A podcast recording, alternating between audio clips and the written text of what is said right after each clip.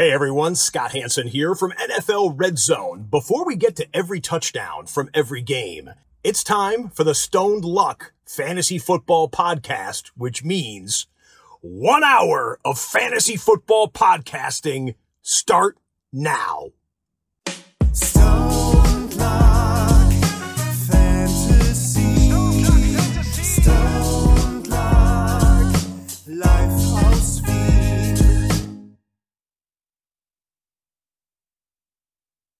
Hallo und herzlich willkommen zum Stone Luck Fantasy Football Podcast Part 277. Luck, was geht? Ja, Arsch. Äh, wie immer natürlich, meine ganzen Predictions sind äh, das Wochenende alle komplett äh, in den Bach untergegangen. Es ist schon im Chat, geht schon gleich rund. Boston Scott Top 10, Running Back die Woche, man hat gesehen, etc. Danke vielmals.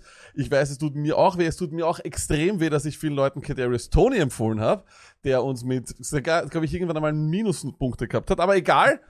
Es geht uns deswegen gut, denn wir haben heute einen Stargast und den wollen wir uns jetzt gleich einmal kurz vorstellen. Hier ist äh, Stone ist ein produzierter Audio- und Videoclip. Hört's zu und schaut's zu. Heute bei uns zu Gast Pascha Siladab, der NFL-Experte und Moderator von Puls 4. Nebenbei war er ein bisschen im American Football aktiv, Wide Receiver bei den Dragons und Vikings, wurde sogar einmal EFL-Champion oder besser achtmal EFL-Champion und wem das nicht genug ist, vier EFL Eurobowl-Titel obendrauf.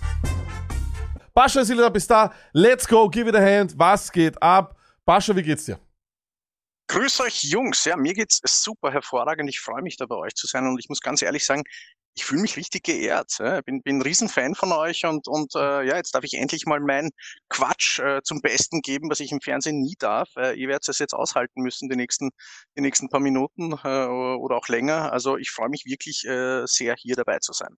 Das freut uns auch, Bascha. Äh, du bist ja, vielleicht für alle, die das noch nicht wissen, Stony hat ja auch schon gesagt, du bist ja eigentlich sowas wie äh, der Goat von den Wide Receivers im österreichischen Football. Das könnte man sagen, oder? Ja, ich meine, wenn ihr das sagt, dann wird es wohl stimmen. Äh, in, insofern ja, ist so. Nein, Spaß beiseite. Ja, ich bin einer von vielen. Aber ich habe ein bisschen was, ja, ein bisschen was an Football-Erfahrung und, und äh, das hilft mir beim, beim Blödsinnreden, teilweise im Fernsehen und heute mit euch. Hat das jetzt Bastlack oder nicht, das mit dem Video? Nein, hat nicht so gut passt. Das hat keine Dann machen wir das so. mach- so Ich kann es nicht nochmal jetzt einspielen, Stony. Ich Ja, da muss ich drüber reden. Da muss ich drüber Ja, reden. bitte, dann red drüber, bitte. Das ist nicht, das ist wieder so Understatement, natürlich, von Bascha möchte, so sind wir einfach, aber ich kann natürlich aufdrehen. Wir reden hier von einem achtfachen EFL-Champion, vierfachen EFL Eurobowl Champion. Let's go, Chat. Let's go. Jetzt sofort. Champ-Emojis, Champ-Emojis jetzt im Chat, sonst reden wir überhaupt nicht weiter. Let's go. Jawohl, Let's go. Wahnsinn. Ein Das ist immer so, ja, das ist immer so unser nettes Wiener Ding, so, oh, immer schön die Kugel flach halten. Da gibt's nichts mehr zum Flachhalten. Das ist mit das meistdekorierteste, auf alle Fälle, meist dekoriert, mit der meistdekorierteste Wide Receiver in Österreich. Ganz klar, kann man schon so sagen, muss man halt irgendwann mal aufreden. Und es ist halt dann Tony. doch so, dass die Vikings sind halt doch der Rekord-Eurobowl-Sieger. Könnt's machen, was wollt, ihr könnt sich am Kopf stellen. Und wenn man fünfmal die Eurobowl gewinnt und viermal dort dabei war, let's go, Chat. Let's go. Bascha, in, ja, also, Herzlich willkommen ja. an alle, die live da sind. Hey, wie immer, danke, dass ihr euch da heute wieder äh, die Zeit nehmt und bei uns da abhängt. Macht euch die Haare auf, streckt die Füße auf, nehmt euch ein Saftel, Stoned Luck Time. Lasst den Montag Montag sein, jetzt ist Feuer. Äh, Bascha, kurz gleich einmal gleich am Anfang. Wie lange hast du den Football gespielt aktiv? Ähm, ja, ich, ich habe doch ein paar Jährchen und zwar war es dann schlussendlich so an die, an die 13, 14 Jahre, die ich gespielt habe. Äh, bin, bin eher ein Spätberufener gewesen, äh, bin relativ spät zum, zum Football und zu den Vikings gekommen, äh, mit, mit 17 erst, äh, angefangen, den, den Sport äh, auszuüben und zu erlernen, sage ich jetzt einmal. Und habe dann ja bis äh, in meine 30er dann das Ganze ausgeübt. Ja. Und sag, ähm, du hast es eh schon gesagt, äh, schon lange gespielt. Mich würde gleich, bevor wir dann noch ein bisschen über ELF etc. reden, weil das ist natürlich äh, in, dem, in, dem, in dem Sprachkreis, wo wir unterwegs sind, ein großes Thema derzeit. Was war die schlimmste Verletzung beim American Football, die, dir, die, dir, äh, die du dir zugezogen hast?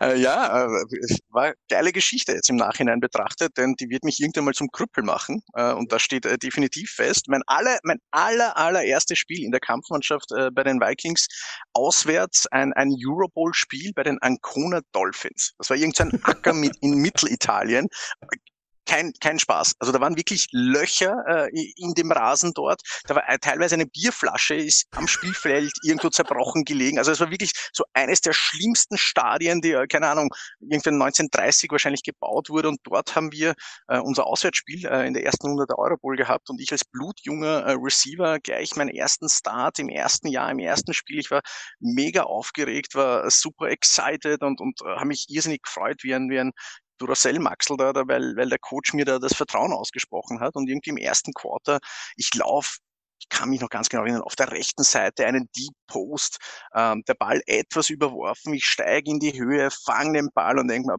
jetzt hast du es geschafft, jetzt bist quasi schon mit einem Fuß in der NFL, komm am Boden an, hinter mir der DB, der mich da verfolgt hat, ein Italiener, der Arme, der ist gestolpert über sein äh, Schlagloch, ja, der, also das ist ihm wirklich zum Verhängnis gefallen, ist gestolpert, ist mir aber ins Knie reingestolpert und äh, gleich mal wirklich in der ersten Aktion das Kreuzband gerissen, Meniskus zerfetzt, äh, äh, Knorpel mega beschädigt und äh, ja, das ist ein klassischer Fall, wie bei uns würde man in Österreich sagen, eingefädelt aus der Traum, äh, hat mich dann zwei Jahre mehr oder weniger gekostet, äh, drei Operationen und äh, ja, hat äh, zur Folge, ich habe dann danach äh, dann Gott sei Dank äh, noch weitermachen können, teilweise mit Injektionen im Knie, halt äh, Knorpelaufbau betrieben und solche Geschichten. Ja, ja, ja äh, Stony, überleg dir das nochmal mit dem Receiver werden. Also das, aber, aber, aber jetzt merkt sie schon, was da heute los ist. Das, was wir sonst immer nur reden, jetzt hautnah. Hast du den Catch gemacht damals, Sascha? Den Ca ich bild mir ein, dass ich ihn gemacht habe. Äh, die Kollegen sagen, ich habe nur geweint wie ein kleines Mädchen, aber äh, ich, die Wahrheit ist wahrscheinlich irgendwo in, in, der Mitte. Es war aber in dem Augenblick eigentlich echt wurscht, weil mein Knie ist nur noch so am, an der Haut quasi äh, gehangen, mein, mein Unterschenkel. Also es war wirklich eine, eine grausige äh, Erfahrung damals. Und das Schlimmste an der ganzen Geschichte war, waren dann 14 Stunden Heimfahrt mit dem Bus. Äh, mit dem Bus hatten, Ja, ja, natürlich. Ja, du, das war so Anfang der 2000er Jahre bist du nach Mittelitalien mit dem Bus gefahren, irgendwie 14 mhm. bis 16 Stunden. Und wir haben das Spiel klar gewonnen gehabt. Äh, also ich ja, who wants it more? Eben, ja, aber äh, die Kollegen alle ich meine, jetzt kann man es ja sagen, die sind ja alle nicht mehr aktiv, aber alle blunzenfett, ja, weil natürlich Auswärtsspiel gewonnen mit Bolognese im Bus und Rookie singen und tanzen und feiern und ich nur vollgepumpt mit Schmerzmittel, habe irgendwie rosa Elefanten gesehen und, und bin da irgendwie im Gang gelegen, die sind über mich so drüber gestiegen, weil sie gefeiert haben. Also das war eine, eine suboptimal, ein suboptimaler Einstieg in meine Karriere, aber wie gesagt, Gott sei Dank äh, habe ich es dann noch irgendwie erfangen und, und äh, bin dann so eineinhalb Jahre später wieder zurück zurückgekommen, hat ein bisschen gedauert, um da wieder Fuß zu fassen und um die Verletzung wegzustecken und ja, hat dann, hat dann äh, noch ein paar Jährchen gehalten, mein Knie, aber mittlerweile ist tatsächlich so, dass ich, äh, ja, mein, mein Orthopäde hat mir vor, letztes Jahr war ich bei ihm, hat gemeint, ja, wir können uns dann schon langsam äh, Gedanken machen über ein künstliches Knie. Äh, oh. Weil, ja, ja, da reibt ja. bei mir schon irgendwie Knochen an Knochen. Ah, das heißt, äh, kein, kein Knorpel mehr. Top Girl ist sozusagen, ne? Ja, quasi, ja. ja, äh, Nur, nur, nur ohne den Millionen. Also insofern, ähm, ja, war, war, war, war jetzt, ja, war lustig. Ich glaube, ich gehe einen anderen Weg. Also den, die, die Ancona Dolphins, die lasse ich Ancona Dolphins sein. Ich, weiß, ich weiß gar nicht mehr, ob es die noch gibt, die, die Dolphins, äh, aber, aber war ein geiles Stadion. Ich weiß auch nicht mehr, wie das, wie das geheißen hat. Das, das war eine, eine, ja, grenzgeniale Erfahrung. Ja, das sind die, die ganzen alten, ja, ja, das sind diese ganzen alten italienischen Stadien, die schauen ja auch im, im, im Fußball furchtbar aus. Ich glaube, da hat der Krankel, weil der Hans Krankel hat, hat einmal gesagt, über das Stadion in Brescia, das ist ein Heisel äh, bei, sein, bei einer Pressekonferenz über, äh, das war als, als, als Nationaltrainer. Ähm, aber wir wollen trotzdem über, natürlich auch über die ALF, über die ELF etc. sprechen. Ähm, grundsätzlich einmal, vielleicht auch, äh, damit man das vielleicht auch dem deutschen Publikum nahebringen kann, wie würdest du das Niveau der österreichischen Football-Liga derzeit beschreiben im Vergleich zur äh, ELF, wenn du da vielleicht etwas gesehen hast das Jahr? Ja, ja, ich, ich habe mir ein bisschen was angeschaut natürlich und, und, und verfolge das Projekt auch äh, durchaus und, und finde es, äh, muss ich ganz ehrlich sagen, ganz eine spannende Geschichte. Und ich finde es äh, der, der logische nächste Schritt äh, in Football Europa vom, vom Amateurwesen, da so den nächsten, den nächsten Schritt zu machen zum Semi Professionalismus und ähm, das war logisch, es war überfällig und äh, das Niveau, das da äh, gespielt wird und auch das Ganze drumherum, wie das aufgezogen wird, also ich muss da ehrlich sagen, Hut ab, äh, ist, ist wirklich äh, ein, ein, ein tolles Produkt. Und wenn man jetzt mal rein sportlich das Ganze betrachtet, ja, wir wissen, die, die AFL in Österreich äh, ist mitunter mit der GFL äh, einer der besten Ligen, ähm, wobei äh, wir nicht so eine Leistungsdichte haben, sage ich jetzt einmal. Also wir haben jetzt festgestellt natürlich in den letzten Jahren, es gibt zwei Namen, die auch den den deutschen äh, Zuhörern und Zusehern sicherlich ein Begriff sein werden. Das sind die Raiders und die Vikings, ähm, die sich ja äh, seit Jahren da, wie gesagt, in, in der europäischen Spitze halten. Äh, und danach gibt's natürlich für uns Österreicher bekannte Namen wie die Giants, wie die Dragons, äh, die ja immer wieder mal so ein bisschen an der Spitze äh, ja, heranschnüffeln, aber nie äh, wirklich so den großen Sprung zu den zwei Großen schaffen. Also insofern, ich glaube, die Vikings und die Raiders sind äh, vom Niveau her durchaus äh, so weit, dass sie den nächsten Schritt wagen können, den sie ja jetzt auch wagen, ja, in die ELF und äh, werden auch sicherlich Contender sein. Also vielleicht äh, nicht äh, sofort im allerersten Jahr, aber ich sage euch was, Leute, wir müssen das natürlich selbstbewusst angehen und das ist äh, definitiv der Fall, denn wir sind eine tolle Footballnation und das konzentriert sich bei uns halt eben vielleicht nicht so wie bei den Deutschen, wo es eine, eine, eine größere Breite an Footballteams gibt. Bei uns konzentriert sich das auf zwei Teams und wenn die es schaffen, gute Imports äh, einzukaufen, äh, ja, interessante europäische Spieler, für die interessant zu sein, dass die nach Wien oder Innsbruck kommen. Ähm, warum nicht? Äh? Warum, warum nicht auch gleich im ersten Jahr? Wer weiß, man kann nur überraschen und äh, äh, man sollte immer als Sportler, jeder, der immer Sport macht, da sollte man immer die Ziele äh, ja hoch genug stecken, weil sonst äh, wird man sehr, sehr schnell average. Aber du hast es jetzt eben schon angesprochen, dann, dann werde ich da gleich so ein bisschen anknüpfen. Ähm, das ist ja wirklich nicht vermessen zu sagen, auch damals in dem EFL-Konstrukt, sage ich jetzt Mhm. mal, waren wir ja auch immer maßgebend, äh, vielleicht mal so ein bisschen Durchhänger, aber schon auch dort on top. Ja, Wenn du das jetzt äh, vergleichen würdest, rein nur von dem her, dieses EFL-System und jetzt eben die ELF als eigene Liga, würdest du sagen, dass das vielleicht einfach nur, dass da eben mehr Geld und mehr ähm, Struktur drinnen ist, aber vom eben vom Spiel, von der Qualität her, von den Teams, sich das wahrscheinlich gar nicht so unterscheidet, weil das waren ja auch in der EFL immer die besten Teams der, der ein, ähm, einzelnen Nationen. Ja, wobei ich schon der Meinung bin, diese, diese EFL und diese Eurobowl, äh, die hatte mal so geheißen, mal so. Ja, das war immer mit den Verbandsstreitigkeiten, die es da gegeben hat, äh, immer unterschiedlich. Äh, Schon noch der Unterschied war, einmal haben die Deutschen nicht mitgespielt. Dann hast du mal, keine Ahnung, die besten äh, französischen Teams nicht mit dabei gehabt, ja, von Briten oder Skandinavien, da war nicht wirklich viel äh, zu sehen. Also ich glaube tatsächlich, auch wenn es vielleicht meine Leistungen ein bisschen schmälert, also ich glaube, dass die ELF, äh, die wir jetzt erleben, schon nochmal ein äh, qualitativ ein, ein, ein ähm, eine, eine kleine Stufe drüber ist. Ja. Ich kann mich erinnern, wie, wie die Vikings angefangen, da bei der Eurobowl mitzumachen, äh, unter anderem gegen, gegen Ancona, das war ja nicht der Gradmesser. Da haben wir ja trotz meines Ausfalls gewonnen. Ja, das muss man ja, muss man ja dazu sagen.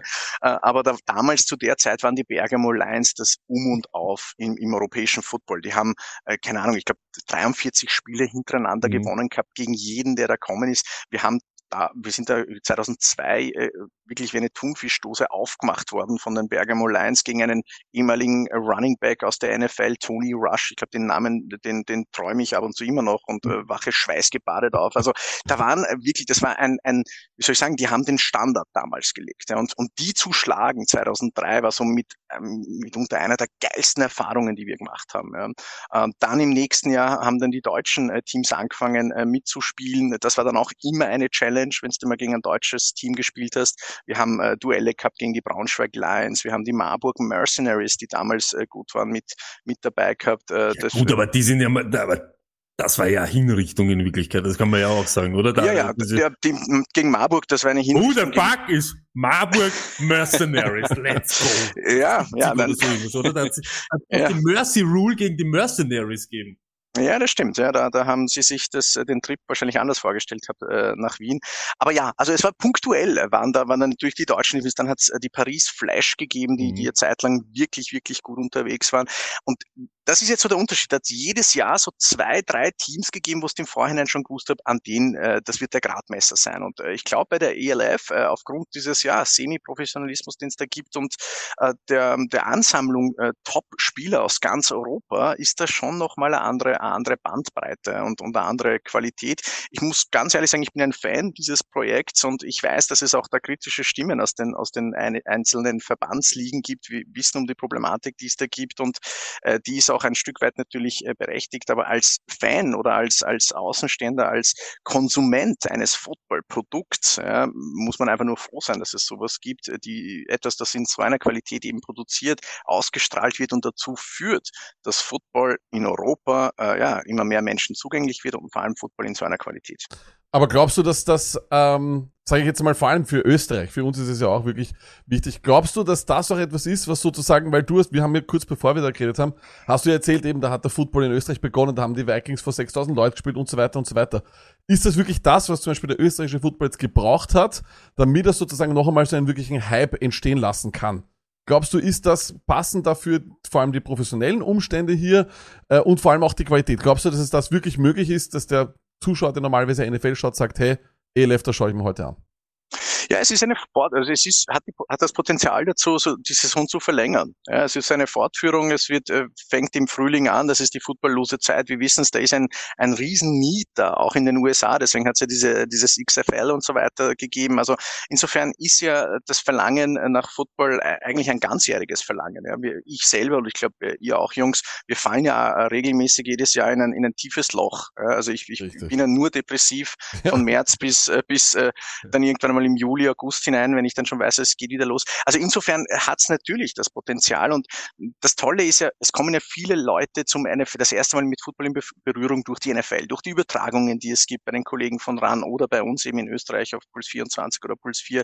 Und dann, ähm, ja, heißt es, dieses, äh, dieses neue Publikum auch äh, irgendwie mitzunehmen auf dem Platz. Ja, und, und das Produkt äh, der nationalen Ligen zur NFL, da war ein, ein da war schon ein Gap da. Ja? Da waren un unterschiedliche Regeln, äh, ähm, andere Infrastruktur. Ja? Und, und deswegen finde ich das Projekt äh, ELF so interessant. Es schlägt genau in die gleiche Kerbe wie die Amis. Das heißt, wir haben 15 Minuten, wir haben die gleichen Regularien, wir haben tolle Fernsehübertragungen und natürlich ist es nicht die NFL. Brauchen wir uns nicht äh, äh, irgendwas vormogeln, aber, aber es ist äh, ein Schritt dahin. Vielleicht auch äh, insofern interessant, die Local Heroes äh, zu erleben und, und natürlich natürlich ein Stück weit so Nationalismus da reinzubringen. Endlich Wien äh, gegen äh, Schieß mich tot gegen Hamburg kann natürlich eine tolle Geschichte sein und dann hast Frankfurt gegen Innsbruck. Also das ist schon äh, was ganz Tolles. Wir als Österreich in so einem kleinen Land spielen ja sehr gerne gegen einen großen Bruder. Ja, das, ist, das ist sowieso klar. Das sind immer so diese Duelle, auf die man brennt, ja, die sich auch gut verkaufen. Wenn man jetzt auch noch die wirtschaftliche Seite sieht, ja, das ja. lässt sich ja natürlich hervorragend verkaufen für Sponsoren, für die Medien, äh, für, für, für, die, für die Umgebung auch. Ja. Also insofern ähm, ja, ich, ich, ich bleibe dabei. Ich bin ein Fan. Ich glaube, dass es äh, ein tolles Produkt ist und da hier eine Lücke füllt, äh, die sonst ähm, vielleicht zu wenig von den nationalen Ligen bedient worden wäre. Rein jetzt, wenn du es so siehst, ja, ich kann mir ja vorstellen, dass das ja noch ein bisschen so weitergeht und dass die Liga immerhin oder die nächsten Jahre noch wächst. Glaube ich aber fast, dass viele das unterschätzen, weil sie ja glauben, die Raiders und die Vikings kommen so aus dem, die wollen ein bisschen Football spielen ich glaube fast, dass das ein bisschen unterschätzt wird. Hier kommen in Wirklichkeit fertige Footballteams. Es ist nicht so, dass das eben aus dem Boden gestampft ist, sondern da, ich kann mir das wirklich vorstellen, auch wenn es nicht um einen Titel geht, aber dass da sofort ähm, konkurrenzfähige, ähm, sage ich jetzt einmal, Teams äh, dazukommen und eben von der ELF, das irgendwie so angedacht ist, ja, wenn da jedes Jahr irgendwer so ein Team erfindet, das wahrscheinlich dass die Qualität von dieser Liga ein bisschen mehr runtergeht, als wie wenn man in die Länder geht, so wie jetzt, und immer sich die Besten dort rauspickt. Glaubst du, dass das so, ich weiß nicht, Mode wird, dass eben dann diese heimischen Ligen eher ja in den Hintergrund äh, treten, oder glaubst du, dass da mehr so wird, ähm, Abramovic-Style, ich mache mir jetzt die Wittelsbach äh, Zwergalm? die Zwerge Finde ich cool, ja? würde ich Merchandise kaufen Fall. äh, ähm, jein, also äh, zum einen vorweg, also ich glaube, äh, alle Fans äh, der ELF, egal zu welcher Mannschaft sie halten, ähm, haltet euch fest, die Vikings und die Raiders werden ready sein zum Spiel. Ja, das sind, das sind Organisationen, die sind es gewohnt, äh, Football zu spielen. Die bilden Nachwuchs aus, äh, die kommen, die haben so viel äh, homegrown Talents. Ja, wir reden von äh, Typen wie Sandro Platzkummer und, und Bernhard Zeikowitz, die jetzt äh, nicht umsonst äh, da drüben im, in der NFL äh, ihre Erfahrungen sammeln. Das heißt, wo, wo die herkommen, gibt's gibt's noch mehr davon. Ja. Also Vikings und Raiders, die wissen, wie man Football spielt, die werden ready sein. Es wird natürlich äh, eine Umstellung sein und äh, da haben sie einen gewissen Nachteil gegenüber den anderen Teams, aber die können das schon wettmachen. Ich traue mich jetzt nicht wetten äh, und, und, und mein, mein ganzes Hab und gut, meine einzigen fünf Euros, die ich noch irgendwie habe, auf, auf die zu, äh, zu wetten. Aber es würde mich auch nicht überraschen, wenn sie, wenn sie competen, wenn sie, wenn sie mitspielen, wenn sie äh, die Playoffs natürlich da ähm, gut erreichen und, und eine gute Figur abgeben. Und wer weiß, wie gesagt, es fällt, glaube ich, sehr, sehr viel damit, welche Imports äh, man da bekommt, welche Qualität an, an, an Spielern äh, da man hat. Aber sowohl die Vikings als auch die Raiders sind bekannt dafür, da ein, ein gutes, ein goldenes Händchen zu haben.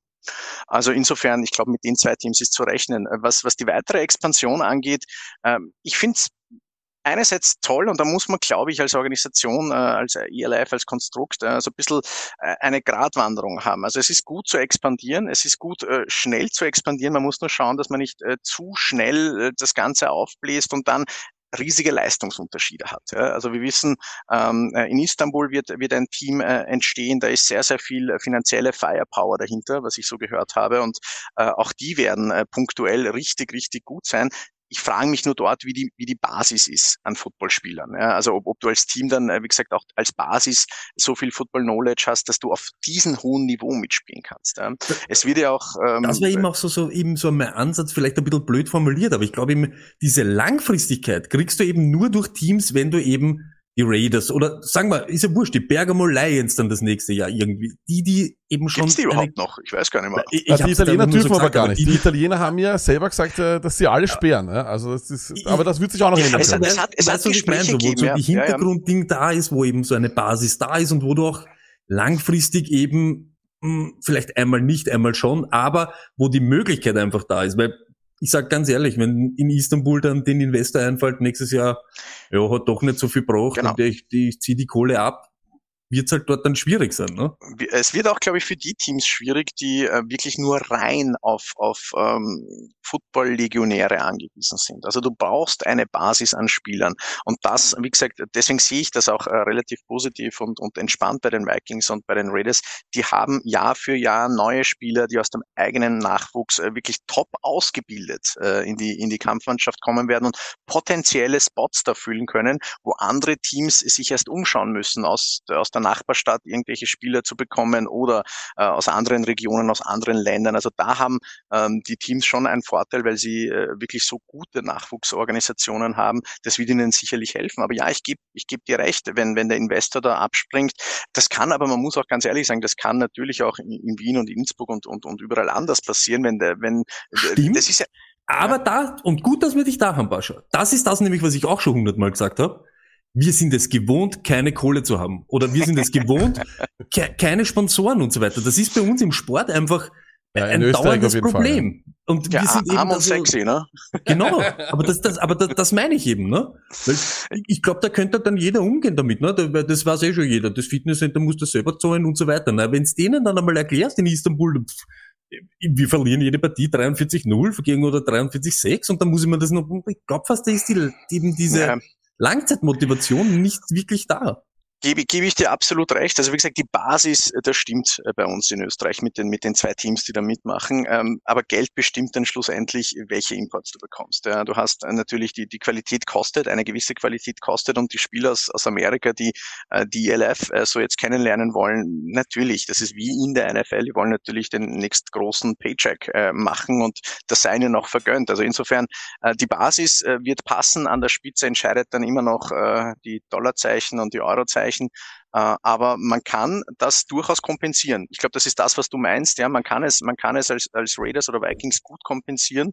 Genau. Ähm, aber äh, wie gesagt, die Hausaufgabe ist ja nicht nur das Sportliche auf dem Feld, sondern äh, zu seiner Organisation gehört er wesentlich mehr. Das Präsidium, Marketingabteilung, Sponsorenfindung und deswegen glaube ich sehr wohl an das Projekt, weil eben das Produkt so gut ist, wird es auch gerade auch in der Krise, in der wir uns befinden, äh, interessant sein für Investitionen, für ähm, ein neues Sponsoring, für neue Partner, die die Teams da gewinnen äh, werden.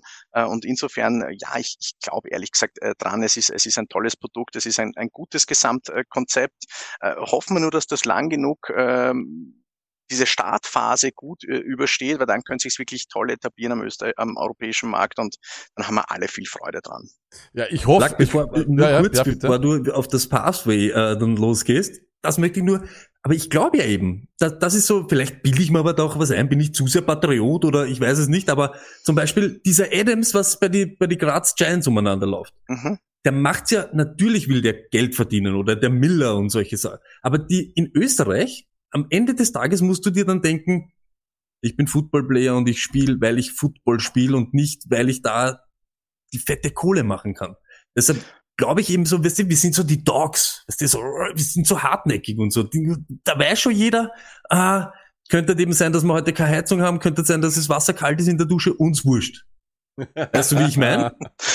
Äh, ja, ja, ich, ich finde das cool, wie romantisch du das siehst. Äh, ja, ist, ist, ist wirklich, nein, nein, ich, ich bin bei dir, Stoni. Also es ist, natürlich, wir sind es gewohnt. Wir sind nicht, äh, es, es, hat, es gibt's bei uns nicht, dass du mit, mit äh, Kohle überschüttet wirst. Genau. Also in, in Österreich hat es das noch nie gegeben und das ist dementsprechend auch äh, ein, ein unglaublicher Schritt, den man geht. Aber wir fangen ja schon mal klein an. Ja? Also Genau, von, von meiner so Zeit, von meiner. Zeit brauche ich ja gar nicht reden, ja. Aber auch die Jungs jetzt äh, müssen teilweise natürlich Mitgliedsbeiträge zahlen, äh, die Ausrüstung selber bezahlen. Ja, bei Auswärtsfahrten ist es auch äh, gang und gäbe, dass man äh, selber was zum Hotel beisteuert steuert und so weiter und so fort. Und Na, hört diese das Sachen- an.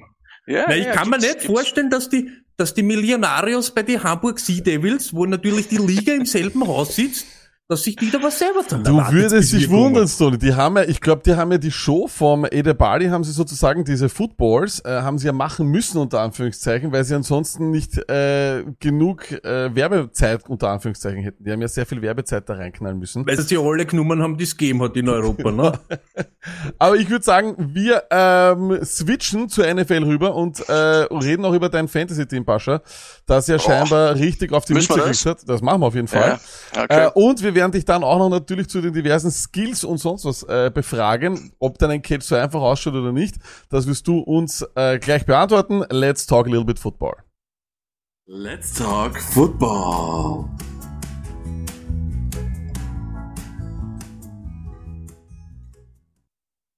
Jawohl. Und zwar ähm, hat's ja wieder mal, äh, ja, es hat einmal wieder einige perfekte Performances und einige weniger äh, gute Performances gegeben in der NFL. Ähm, wir beginnen bei den Quarterbacks, äh, bei unserem Wochenrückblick. Äh, und da natürlich muss man natürlich sagen, Lamar Jackson hat mit Overtime Extra Football natürlich dementsprechend wieder mal äh, gezeigt, was er kann. Die, äh, die, äh, das Spiel haben wir ja auch auf äh, Puls 24 geschaut. Ähm, Bascha, kurz zusammengefasst, was war das wieder mal für eine wunderbare Lamar Jackson Show, oder? Es ist doch wunderbar, wenn man das kommentieren darf, oder? Und dann geht der so auf, der Typ, oder? Ja, es ist, es, es ist total, ich habe es euch gesagt, es ist total schwierig, sich auf, auf die Ravens einzustellen und, und auf Lamar Jackson. Du weißt nie, was dich erwartet. Äh, Und das war ein Stück weit auch, auch äh, am Sonntag so. Also äh, er hat äh, durchaus fehleranfällig gespielt. Also ich glaube, der erste Pass von ihm war einmal gleich eine ganz stinknormale Outroute, hat er mal fünf Yards unterworfen, wo ich mir schon gedacht habe, oi, jetzt, jetzt geht das los und wir müssen uns da, darauf einstellen, ja, da kommt der Running Back daher. Ja. Aber ähm, er kann's, er kann's und, und er hat's gezeigt und er hat seine Mannschaft in einem dreckigen äh, Sieg, äh, zu einem dreckigen Sieg da geführt und er ist so eine unglaubliche Waffe, diese, diese, diesen Dual Threat, den, den er da ausstrahlt. Ja, das, das ist einfach nicht zu kontrollieren über, über vier Viertel und äh, das hat er dann auch schlussendlich aus, ausgespielt. Aber es, es war eine interessante Partie, es war super knapp. Jetzt im Nachhinein betrachtet, ich, ich hätte eher etwas deutlicher gesehen gehabt. Äh, Und, und Lamar Jackson, ja, ich glaube, jeder kann ihn glücklich setzen. Jeder, der ihn hat, kann sich da glücklich äh, setzen, äh, schätzen, äh, dass, er, dass er ihn eben hat. Ich habe die Woche gegen ihn gespielt und das hat wehgetan. Ja, es ist halt immer so die Geschichte bei Lamar Jackson. Wenn er, und das habe ich immer gesagt, wenn er zwei, zwei Passing-Touchdowns macht, er muss nur zwei machen, dann schaut die Welt ganz anders aus bei ihm, weil dann kann er, da macht er eh immer seine 80 Rushing Yards oder seine 100 Rushing Yards. Äh, und dann, es braucht aber immer irgendwie zwei Touchdowns. Ja, wir waren äh, grundsätzlich bei den Quarterbacks waren wir komplett off bei Burrow. Die Geschichte schaut ganz, ganz schlimm aus. Die Bengals vor vor drei Wochen irgendwie das beste Team. Jetzt äh, schaut das ganz, ganz anders aus. Stoney, du warst allerdings on bei Justin oder wie du ihn nennst, Bastin Herbert. Jetzt, gestern schreibst du mir noch eine, noch eine Nachricht. Er hat drei Buchstaben für ihn, MVP. Also ich habe nie passt. habe ich mal gesagt, passt den Herbert, kann ich mir nicht denken. Du hast Bastin Herbert gesagt. Ja, Aber glaubst du, das war's jetzt wieder? Ist er jetzt wieder, ist er jetzt wieder Nein, fit? ist er nicht.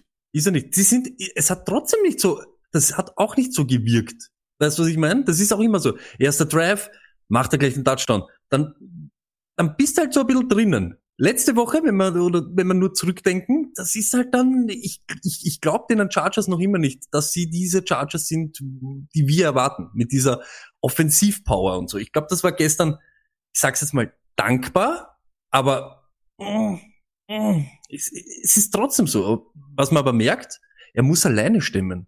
Das ist halt schon Mhm. wild. Und das, glaube ich, ist das, was so vom letzten Jahr ein bisschen der Unterschied ist. Ähm, ein Rookie geht da eben ganz anders in diese ganze Situation rein. Jetzt weiß er schon.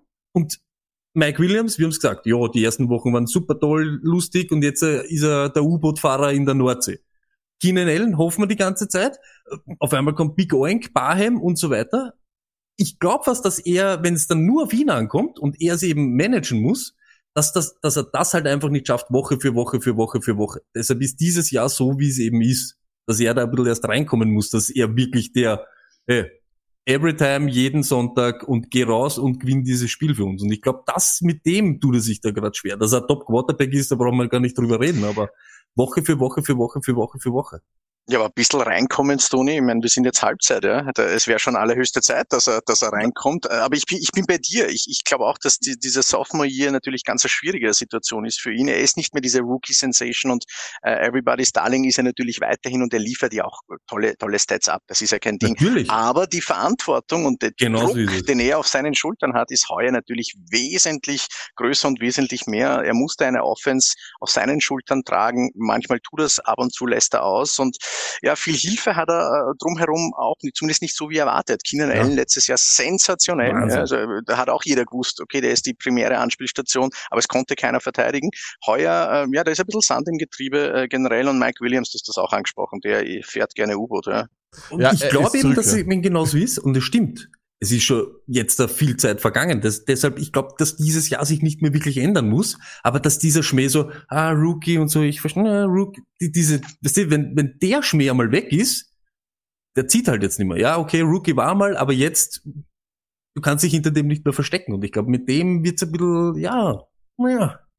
Aber ich glaube auch, also wie gesagt, bei Mike Williams, das schaut jetzt, äh, dazu kommen wir eh gleich dann noch zu den Wide Receiver, das schaut jetzt äh, im, im Nachhinein schon, schon äh, diese ganzen Takes, Michael Williams, äh, Wide Receiver 1 etc., ja, etwas schlechter aus. Ähm, bei den Quarterback Zones natürlich auch auffällig, Josh Johnson, der nächste äh, New York Jets äh, Franchise Quarterback. Man könnte meinen, die Jets schwimmen in Franchise Quarterbacks, äh, aber einer Mann, ein Mann, den natürlich, über den müssen wir reden, auch aus Real Football Sicht, gestern zum ersten Mal sozusagen eigentlich vor der Welt präsentiert, Jordan Love.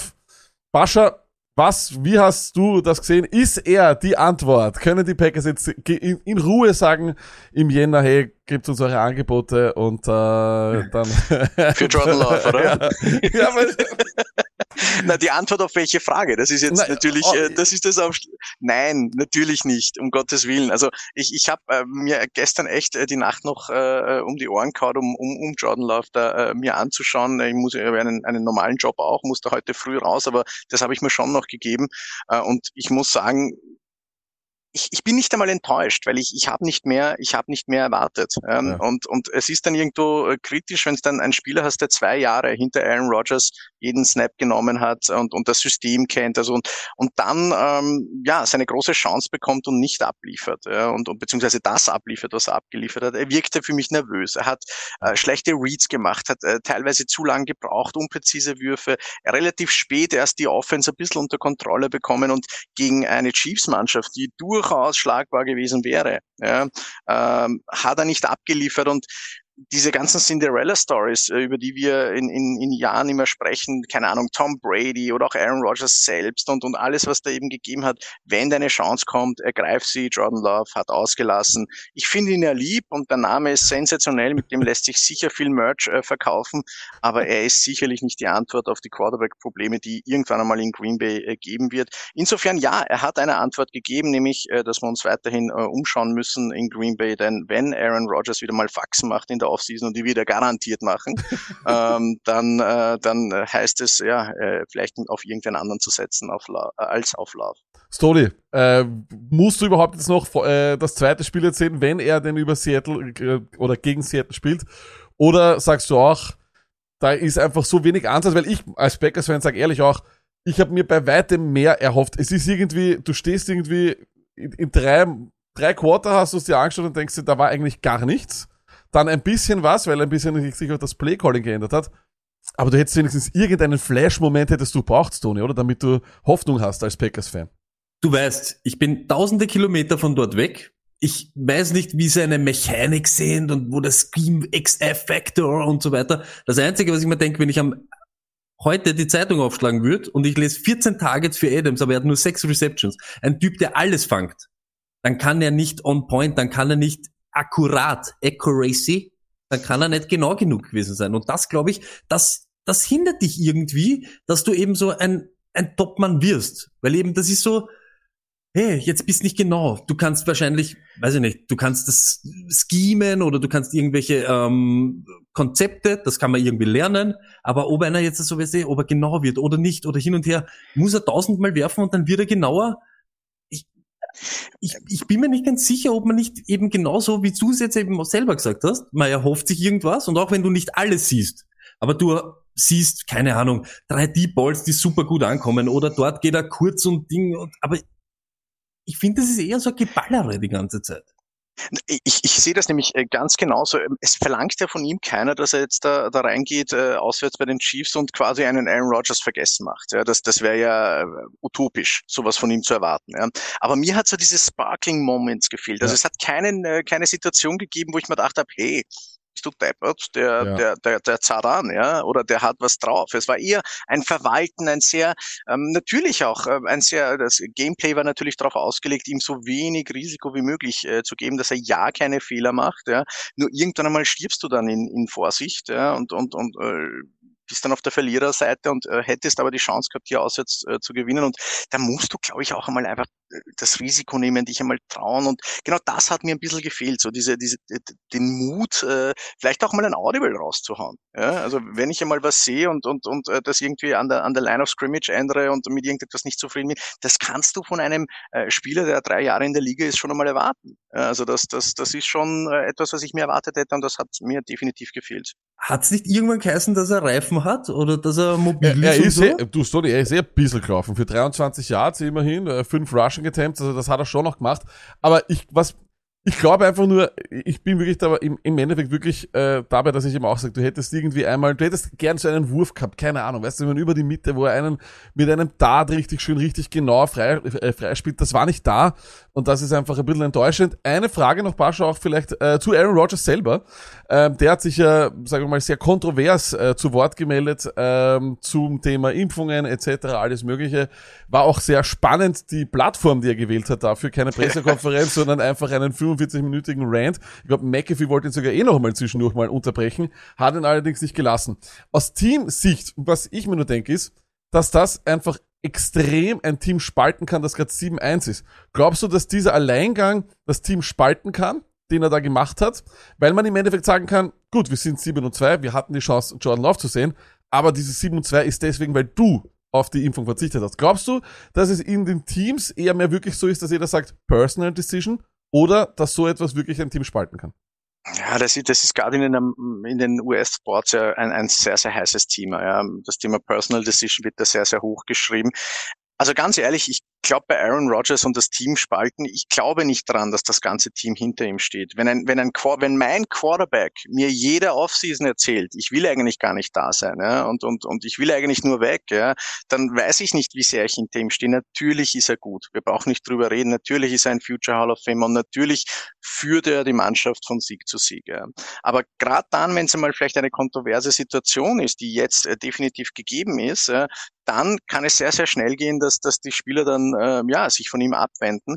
Denn auch äh, die NFL, wir wissen es, das ist ein Business. Ja. Das heißt, für einen Sieg gibt es natürlich andere Summen als für eine Niederlage. Und wenn jemand äh, sich wichtiger nimmt als die Mannschaft, ich habe es gestern in der Sendung schon gesagt, es ist ja nicht das Thema, dass er gesagt hat, okay, es ist eine personal decision, ist, ist, ist ja sein jeden sein Recht, äh, sich so zu entscheiden, wie er sich entscheiden möchte. Aber darüber halt äh, irgendwie das so im, im Unreinen oder Un Unwahrheit äh, eben zu oder so nebelig zu belassen über seinen Impfstatus und schlussendlich dann dem Team schadet, ich versuche es jetzt einmal so nett wie möglich auszudrücken, das geht halt gar nicht. Ja? Und wenn ich, wenn ich der Receiver bin und, und äh, keine Ahnung, äh, abhängig bin natürlich vom, vom einer der besten Quarterbacks in der Liga. Selbstverständlich ist man da ehrfürchtig und, und, und ähm, das ist, der ist nun mal ein, ein, ein Wahnsinnskaliberspieler. Ja.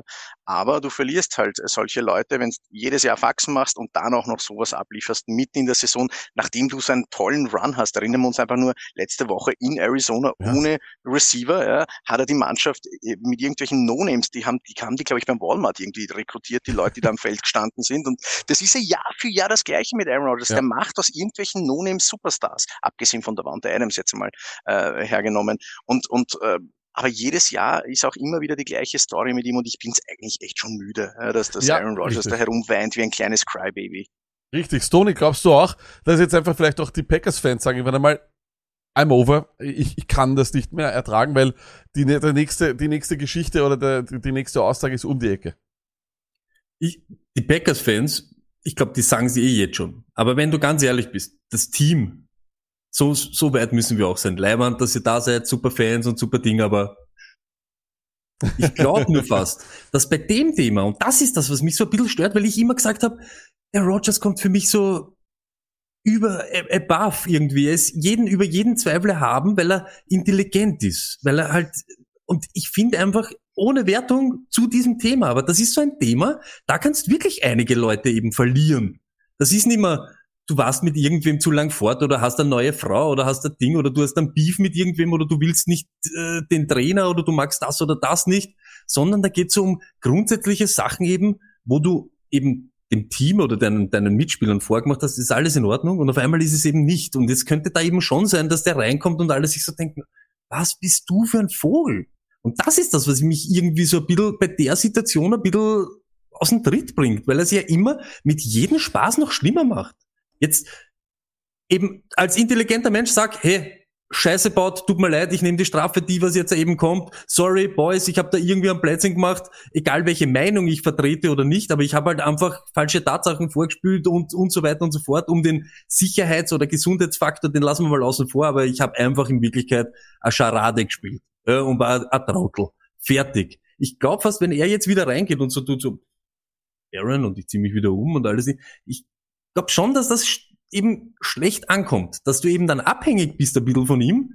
Ah, ist halt diese Situation, es wäre eben da besser gewesen, wenn der Love durchtrat wäre. Ja, Das ja, wär darum geht's. Also wenn der das, das durchtrat wäre ich sagen. gestern, das wäre halt wirklich wild gewesen. so- Ne? Deswegen habe ich geschrieben auf Twitter, ich so, ich wollte unbedingt, dass Jordan Love gut ist, damit ich ihm auch sagen kann, ich bin's leid, weil er, er also erstens einmal weiß Rogers scheinbar nicht, wann es gut ist zu reden und wann es gut ist zu schweigen. Das habe ich mir, warum man also- einfach dann immer einen draufgelegt hat. in der, in der Offseason so lange gar nichts sagen, die ganze Zeit Spekulationen hin und her lassen und dann auch diese Pressekonferenz zu halten, wo er wirklich ehrlich war und wo er Applaus bekommen hat, wobei er im Endeffekt eben nicht ehrlich war, wo er sagt dann, yeah, I'm immunized. Auf die Frage, I'm vaccinated, yeah. Aber da sind wir wieder beim Ding. Du hast. Applaus gekriegt von irgendwelchen Medienvertretern, Ja, interessiert keinen. richtig, Kriegst du richtig. Applaus von dem Typen, der was vor dir steht und sich vielleicht denkt, na, habe ich mal ein Blocking-Scheme vergessen, tut mir leid.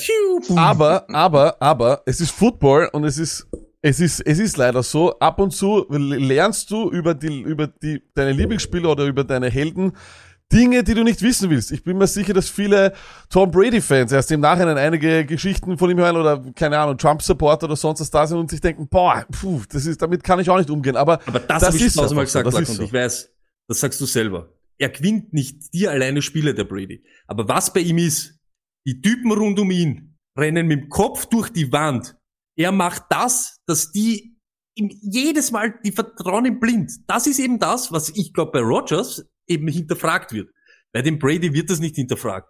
Dieser AB, dem, dem war das komplett egal. Den schenkt er dann noch diese 23 Yards, dass du auch noch deine 150.000 kriegst. Das, das ist komplett wurscht, ob der dann noch drei Interceptions, da geht die Defense raus und sagt, heute reißen wir dich raus. Da jetzt, äh, mit dem Scheiß, wie du uns reingeritten hast, interessiert mich gar nicht. Wie, brauchen wir nicht. Aber, dann äh, reißen wir die Saison so durch, aber mit dem eben, du bist, weißt du, was ich meine? Du stellst Ja, ja. dich einfach so außerhalb oder über die Gruppe und das ist irgendwie so komisch. Warum Aber- macht er das? da ist dann die Frage eben, Bascha, du hast äh, in, in vielen Teams gespielt ähm, und du kennst, glaube ich, sicher auch äh, oder weißt, was ein guter Leader auf dem Spielfeld ist oder nicht. Und man sagt immer sehr, sehr viel über die Body Language etc. Es gibt ja auch die, jeder Fan ist auch ein bisschen die Body Language Police. Ja. ähm, jetzt ist meine Frage natürlich nur, könntest du oder glaubst du, dass Aaron Rodgers ein guter Leader für ein Footballteam ist?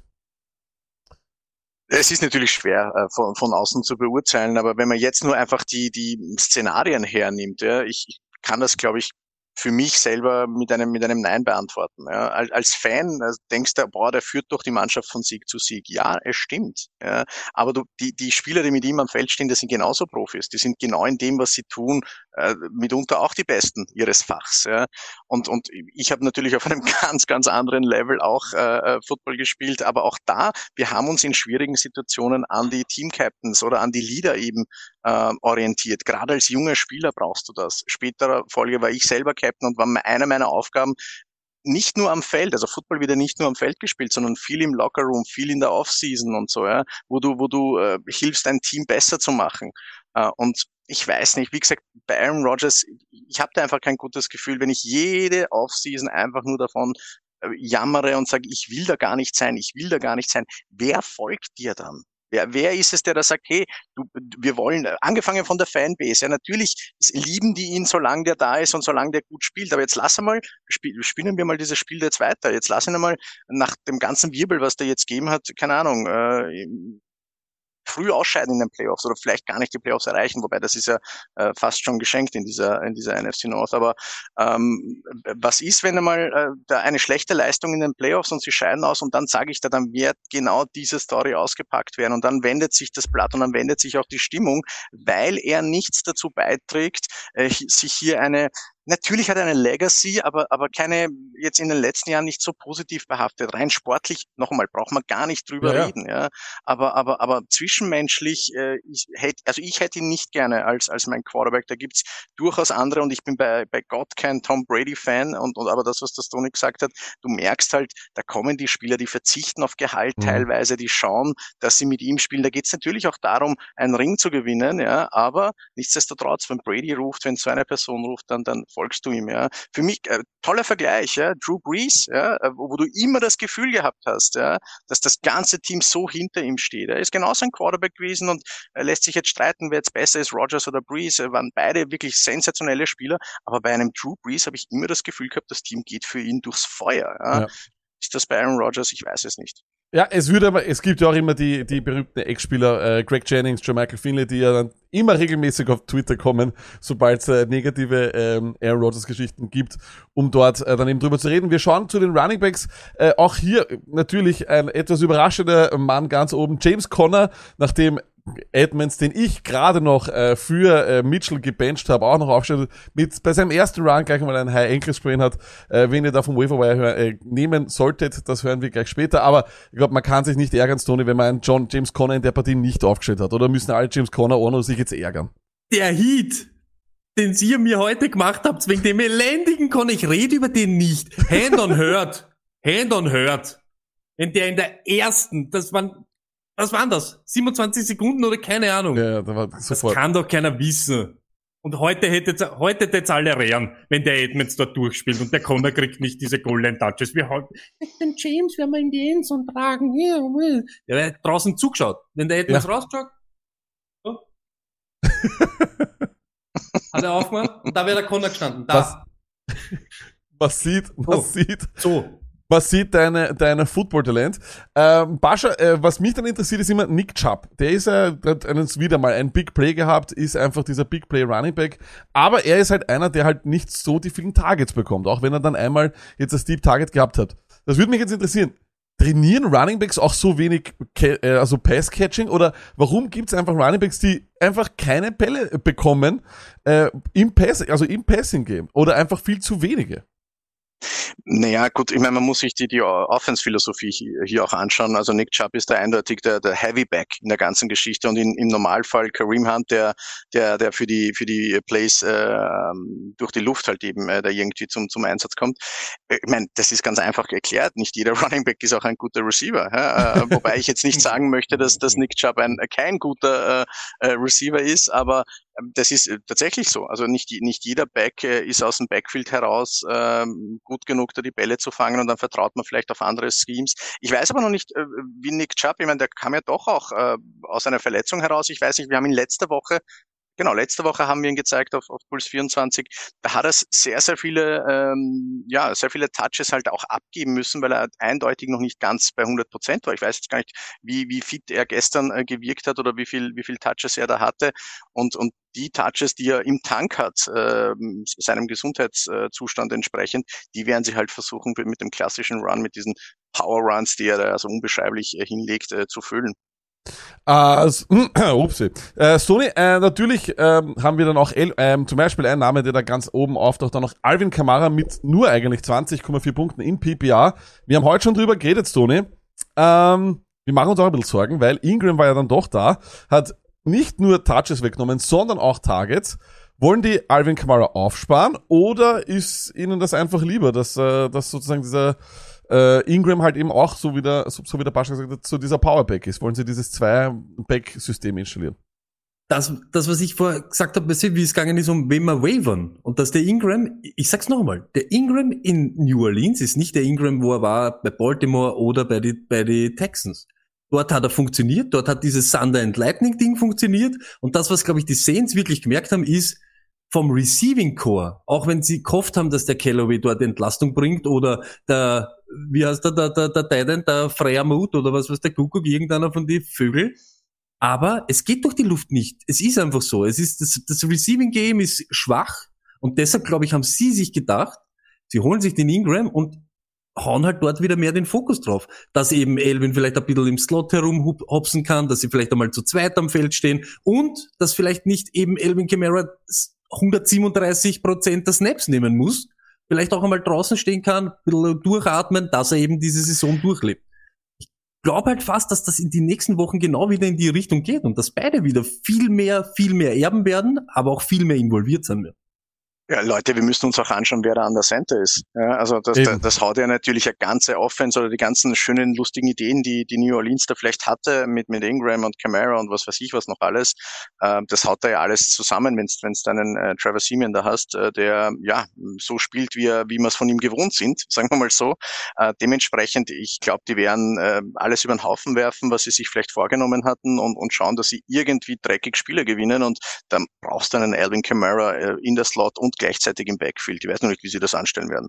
Äh, wir werden es eh sehen. Meine Frage ist aber auch, äh, Pascha, wie ist das mit, äh, weil ich verstehe, wir, oder wir sind Leute, die ja da schon einige Weile machen und wir sehen ja immer mehr Leute oder immer mehr Spieler, sagen wir mal, aussterben, die so dieser klassische Three-Down äh, sind. Und immer wieder kommen, und ich habe das letztes Mal gesagt, es gibt ein ungeschriebenes Gesetz in der NFL, jedes Team braucht einen kleinen Running Back, den man glaubt, dann immer reinmischen zu müssen, dieses Change of Pace Back.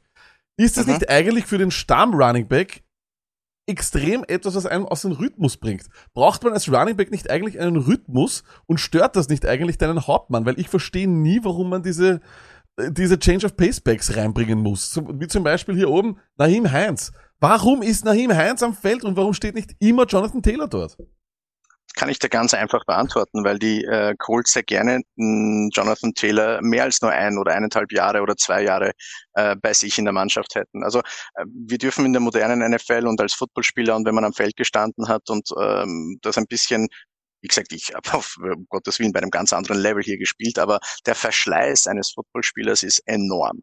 Und gerade als Running Back, wo du, äh, keine Ahnung, gefühlt beim Aufwärmen schon Hits kassierst, ja, ähm, ist natürlich der Verschleiß hoch. Deswegen ist es ja auch so, dass, dass man sagt so nach drei, vier Jahren hat äh, dann ein Running Back ausgedient und dann muss man schauen, dass man, ähm, dass man dann wieder einen neuen und frischen Running Back da reinholt. Und viele Teams ersetzen äh, so diese Hauptlast und wir wissen, eine Offense mit einem Run-Game ist, ist, kann dich in eine ganz andere Dimension dann auch befördern, ähm, setzen das auf, auf zwei Schultern oder versuchen da auch äh, verschiedene Varianten mit einzubauen. Im Idealfall hast du zwei Backs, die ähnlich gut ticken. Also wie gesagt, für mich ist, ist äh, der Erfolg der Cleveland Browns mit diesen, mit diesen zwei Runningbacks, die sie da haben, mit Hunt und Nick Chubb, ist einfach das beste Erfolgsbeispiel, was sie haben. Du hast zwei Backs, die gefühlt, äh, wo nicht wirklich viel Leistungsunterschied ist und wo auch der Gegner sich nicht so darauf einstellen kann, jetzt, äh, dass jetzt ein, ein keine Ahnung, ein, ein total anderer Spielertyp rauskommt. Ja. Aber das ist eine Luxusvariante. Das hat sich ja damals so ergeben, einfach mit Kareem Hunt.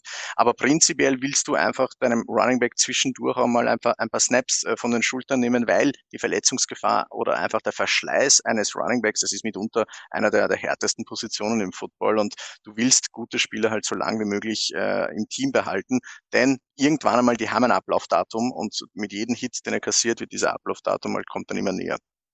Ähm, wir schauen noch weiter bei den Running Backs äh, und da haben wir auch, glaube ich, wirklich daneben waren wir nicht bei vielen Spielern, würde ich jetzt mal sagen. Ein paar, also ein bisschen äh, daneben waren wir mit unserem äh, Jordan Howard wieder ein Top 10 Running Back Take oder Boston Scott, das ist leider daneben gegangen. Aber was wir auch gelernt haben die Woche, Stoney, das Titans Backfield kannst du komplett knicken. Es ist egal, ob McNichols, es ist egal, ob Peterson oder auch Foreman. Oder wie, was ist dein Take zum Titans Backfield? Mein Take von der Production vielleicht, aber ich hab's ja gesagt. Sie holen keinen 40-jährigen Running Back Future Hall of Famer, und lassen ihn dann zuschauen. Ich habe 15 waren es nicht, aber es waren elf Touches. Elf Touches nach einen Jahr zu Hause sitzen, das heißt für mich, das wird die nächste Zeit so weitergehen. Ob er, er wird nicht, ich bin bei dir, Lack, er braucht den Touchdown, damit er relevant wird. Mir ist wurscht, ob er relevant ist oder nicht. Aber ich habe euch gesagt, er wird der sein, der was jede Woche die 15 Touches bekommt. Ah. Das glaube ich noch immer. Pascha, siehst du das auch so? immer. Glaubst du, glaubst du, dass Adrian Peterson doch wirklich auf so, weil es war ja für mich, also es war ja schon positives Gamescript eigentlich, ne? Sie haben, sie haben äh, dementsprechend äh, geführt etc. Wenn das jetzt öfters so ist und sie spielen ja in einer sehr schlechten Division, also sie können durchaus solche Gamescripts noch einmal wiederholen. Glaubst du wirklich, dass er auf 15 und vielleicht irgendwann einmal in einem Spiel auf 20 äh, äh, Touches kommt? Ich meine, das ist der, der Typ ist, ich glaube, als der, ich, das 70. ist einer, das ist einer der Spieler, die ich glaube ich noch auf, auf, auf Madden 2005 habe oder so. Äh, Es ist schon Ja, seltsam. ein, ein geiler Typ, also rein sportlich jetzt betrachtet, abseits des Feldes, darüber reden wir nicht. Ja. Einer meiner absoluten Lieblingsspieler und auch einer der Heroes, äh, die ich halt immer gehabt habe am Feld. Und das ist äh, ein, ein, ein Wahnsinns-Running Back. Ja. Aber wir wissen natürlich, in welcher, ähm, ja, in welchem Alter und welchem Stadium er sich da auch befindet.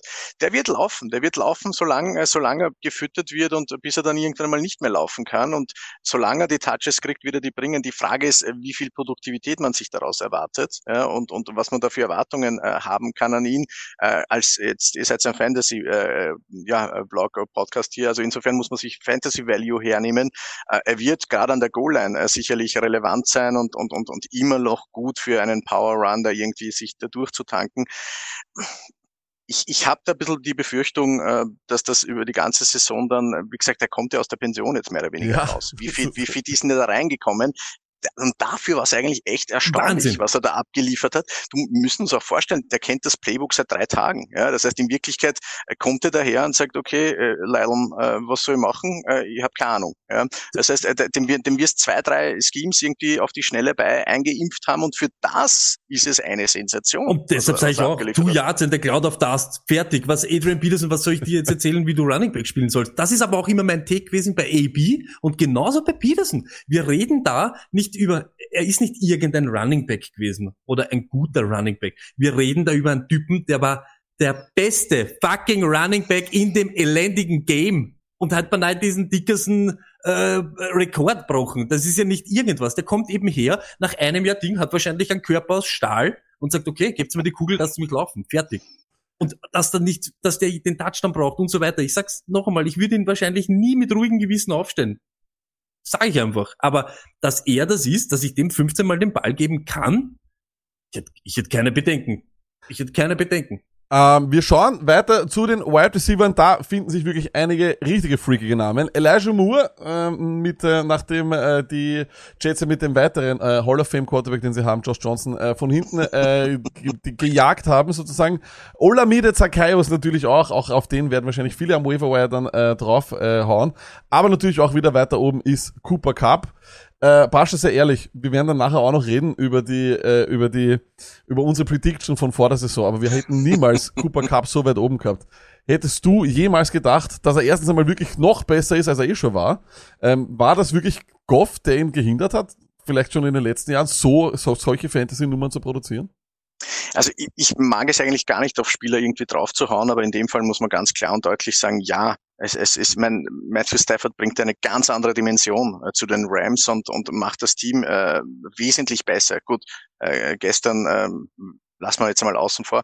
Cooper Cup, äh, gerade in so PPR-Leagues, ist, ist natürlich immer eine Geschichte, ja, aufgrund äh, der, der Position, die er spielt. Er kommt auch gern aus der Slot heraus, äh, wird gefüttert und wenn du einen Quarterback hast, der die, der, der die Bälle on point liefert, ja, dann äh, wundert es mich irgendwo nicht. Ich glaube schon, dass er jetzt zurzeit wirklich am oberen Limit äh, seiner Production ist und man darf, glaube ich, nicht enttäuscht sein, wenn er, wenn er mal äh, jetzt im Laufe der Saison noch ein, ein paar Spiele hat, haben wird, wo er nicht so viel äh, abliefern wird. Aber für mich die absolute Entdeckung, äh, wenn man von einer Entdeckung reden möchte bei Cooper Cup, aber der heurigen Saison, dass der so weit oben ist und so viel produziert und all seine Owner richtig, richtig glücklich macht. Aber für mich liegt das natürlich auch an Matthew Stafford.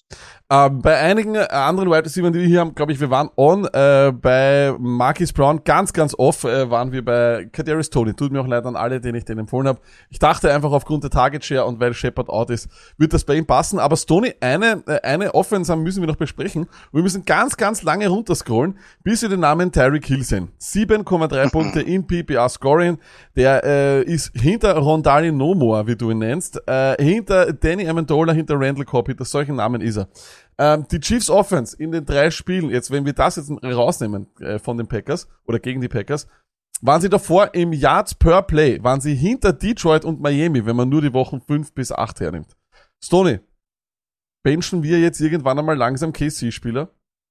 Naja, du weißt, meine Kelsey, da, da werde ich mir immer schwer tun, weil aber das, weil das Titan sind und erstens einmal ist sowieso wurscht, welchen Titan. Nimm einen Würfel, nimm irgendeinen, wenn du nicht Waller oder Kelsey hast.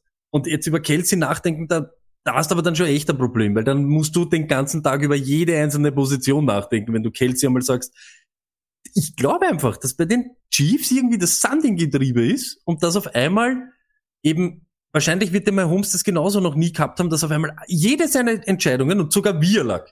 Wir, die Johnnies in Wien, 50.000 Kilometer entfernt von ihm, noch nie ein Football irgendwo geworfen, noch nie einmal irgendein Defensive End auf irgendwem Zugrennen gesehen haben. Wir kritisieren sogar, hey, warum ist er so happy feet? Der kriegt den Ball und ist sofort und da, glaube ich, fängt es eben so an, so nachzudenken, äh, jede zweite, jede dritte, was sonst automatisch gegangen ist, wird er jetzt wahrscheinlich eher selber hinterfragt, hinterfragt sich vielleicht auch noch selber und dann kommt das dazu. Was man sagen muss ist, beim Hill jetzt speziell, das sind nicht die Tyreek Hill Targets, die er sonst immer kriegt.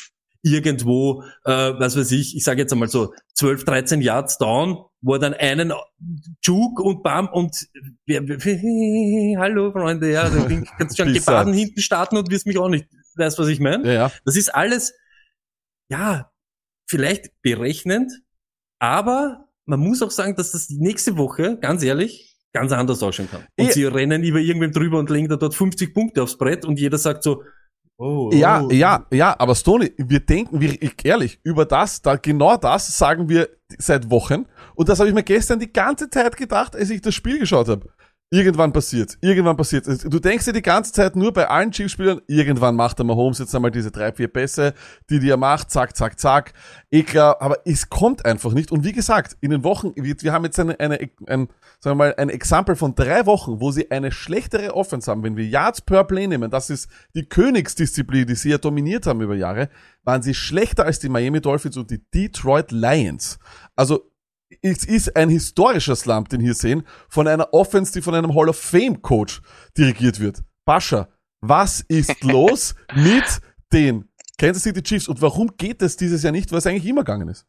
Ja, alles, was selbstverständlich war, ist, ist heute äh, oder heuer äh, eine Katastrophe und ein Graus und teilweise wirklich grausig zum Zuschauen. Ja. Ich bin ja, ich habe ja vor der Saison äh, habe ich einen Tipp abgeben müssen für für Puls 4 und und habe mich da ganz äh, äh, fett äh, ähm, auf auf die Kansas City Chiefs eingeschworen und habe gesagt, die werden es heuer machen, denn sie haben in der Offseason auf die O-Line gesetzt und das wird stabiler sein und äh, Clyde Edwards-Hilaire zweite Saison, der wird Gas geben. Nix da, äh, Leute. Genau das Gegenteil ist eingetreten. Sie haben weiterhin kein Run-Game. Sie investieren auch irgendwie in kein Run-Game. Also ich habe irgendwie das Gefühl, sobald äh, irgendwie äh, nicht sofort im ersten Drive äh, Mhm. eine super Geschichte passiert und Mahomes da über 80 Wird's Yards dann wären's, ja, dann wären's nervös, aber das ganze Offense funktioniert dann gar nicht mehr. Ja. Dann kommt noch darüber hinaus, dass die Defense ja eigentlich auch katastrophal gespielt hat, nicht nur schlecht, sondern katastrophal für einen Super Bowl Contender. Sie haben in der Offseason einen Move gemacht, den kannst du jetzt natürlich hinterfragen. Äh, sie haben äh, Jones äh, von der Mitte auf die Seite gestellt, also sie wollen ihn nicht als als als Nose Tackle, sondern als als Defensive End in einer 3-4 aufgestellt haben, ist in die Hose gegangen, hat nicht funktioniert. Ja. Mittlerweile haben sie ja da ein bisschen nachjustiert. Ich glaube, Melvin Ingram ist, ist da Ja. jetzt bei den, bei den Chiefs und wird ihnen sicherlich helfen als Pass Rusher. Frank Clark hat unterdurchschnittlich gespielt in der Defense, die ersten, ähm, die ersten Spiele. Dann äh, Tyron Matthew war verletzt eine Zeit lang. Also da ist wirklich alles schief gegangen, was schief gehen konnte. Und durch diese, ähm, ja, diese Selbstverständlichkeit ist bei den Chiefs verloren gegangen. Und Patrick Mahomes, der da auf Jimmy Lessig mit dem Sidearm da durch die Gegend rennt, diese Selbstverständlichkeit gibt's nicht mehr. Der muss so viel Hits fressen wie nie zuvor. Ja? Und so schnell den Ball loswerden, das ist er gar nicht gewohnt. Dann hast du kein Run-Game, dann hast du Defenses, die sich halt drauf einstellen, die ein bisschen äh, gamblen und sagen, okay, ich nehme heute äh, Tariq in, in Double Coverage, äh, äh, setz nur einen Mann auf Kelsey und spekuliere aber damit, dass Mahomes nicht genug Zeit hat zum Werfen. Und schlussendlich funktioniert äh, diese, diese Taktik äh, sehr, sehr gut gegen Kansas City. Und, und, und dann haben wir die Suppe, die wir jetzt haben. Ja, dann, dann reden wir drüber. Ich meine, Entschuldigung, ganz ehrlich, Jungs, wir reden drüber. Ihr habt gerade irgendwie Mhm. angeschnitten, Tyreek Hill zu benchen. Das ist sowas, äh, äh, überlegt sich mal vor der Saison, das einfach nur zu, zu überlegen. Da wärst gesteinigt worden. Ja. Natürlich, aber, aber das ist genau das Thema auch. Durch das, dass er nicht mehr seine, in wirklich, er ist ja trotzdem ein Top-Mann, wir reden über einen der besten Quarterback. ja, ja. Er hat aber nicht mehr diese 2,9 Sekunden Zeit, sondern vielleicht nur noch die 1,8 und schnelle Entscheidung und so weiter. Und dort hast du dann keinen Tyreek Hill 12, 13 Yards down, sondern irgendwo kurz nach der Line of Scrimmage. Dort fängt er dann am Ball und dort ist aber natürlich auch Betrieb. Und jetzt hat er gestern, da waren ja auch Sachen, willst du ihm abschießen, was ist los mit dir? Mahomes, oder? Da, Es ist, es, du, äh, seine Offense kann, es, es ist ja super komplex. Ihr seid ja Footballfachleute, ihr wisst das. Also, wenn du nicht genug Zeit hast, äh, den Ball zu werfen, hast du auch kein Vertical Game, ja. Ein Tyreek Hill, wir reden davon, der streckt das Feld. Normalerweise, äh, schaust ihm hinterher und, und weißt gar nicht, was passiert ist, wenn der an dir vorbei rauscht. Nur, es bringt da alles nichts, wenn der Quarterback in der Zwischenzeit so unter Druck ist, dass er aus der Pocket ge, äh, geschwemmt wird und irgendwo in eine andere Richtung um sein Leben laufen muss. Das heißt, das Problem, äh, der, der, was die Chiefs für mich haben, ist an der O-Line, äh, Ja. die es nicht schaffen, genügend Zeit für Patrick Mahomes zu schaffen. Und du hast, das ist auch leicht gesagt und ist eine Floskel, wenn man, wenn man jetzt noch nicht so viel Football-Ahnung hat. Aber du kannst dir natürlich über ein Run-Game diese nötige Zeit kaufen. Wenn eine Defense einen Run respektieren muss, ja, dann können sie nicht aus allen Rohren da irgendwie ins Du Backfield müsstest stürmen. dir anschauen, was ich beim Super Bowl alles eruiert habe. Ein Wahnsinn. Aber, weißt du, was dieses Jahr zum Beispiel auch ist?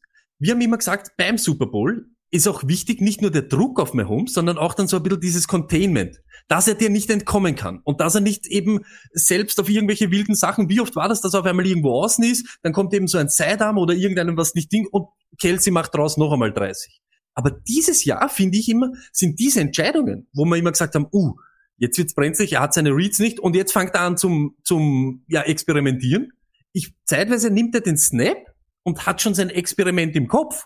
Und das ist dann immer das so, wie willst du dann adapten als Wide Receiver oder etc., wenn du, was ist jetzt los? Sonst war ja oft Tyreek Hill und dann kommt er nochmal zurück zu ihm oder geht noch Mhm, einmal irgendwo mhm. anders hin. Aber wenn du schon anfängst mit dem Hokuspokus, weiß ich ja schon gar nicht mehr, wa- was los sein soll. Jetzt hau ich zwei Euro da in den Phrasenschwein. Also Improvisation kannst du ja nicht planen. Und, Mhm. und, und, und die Chiefs haben ja davon äh, gelebt, dass, dass sie halt eben richtig, richtig gut waren. Wenn, wenn Mahomes zum Zaubern anfängt und dann den Ball irgendwie anbringt, dann, dann war's vorbei.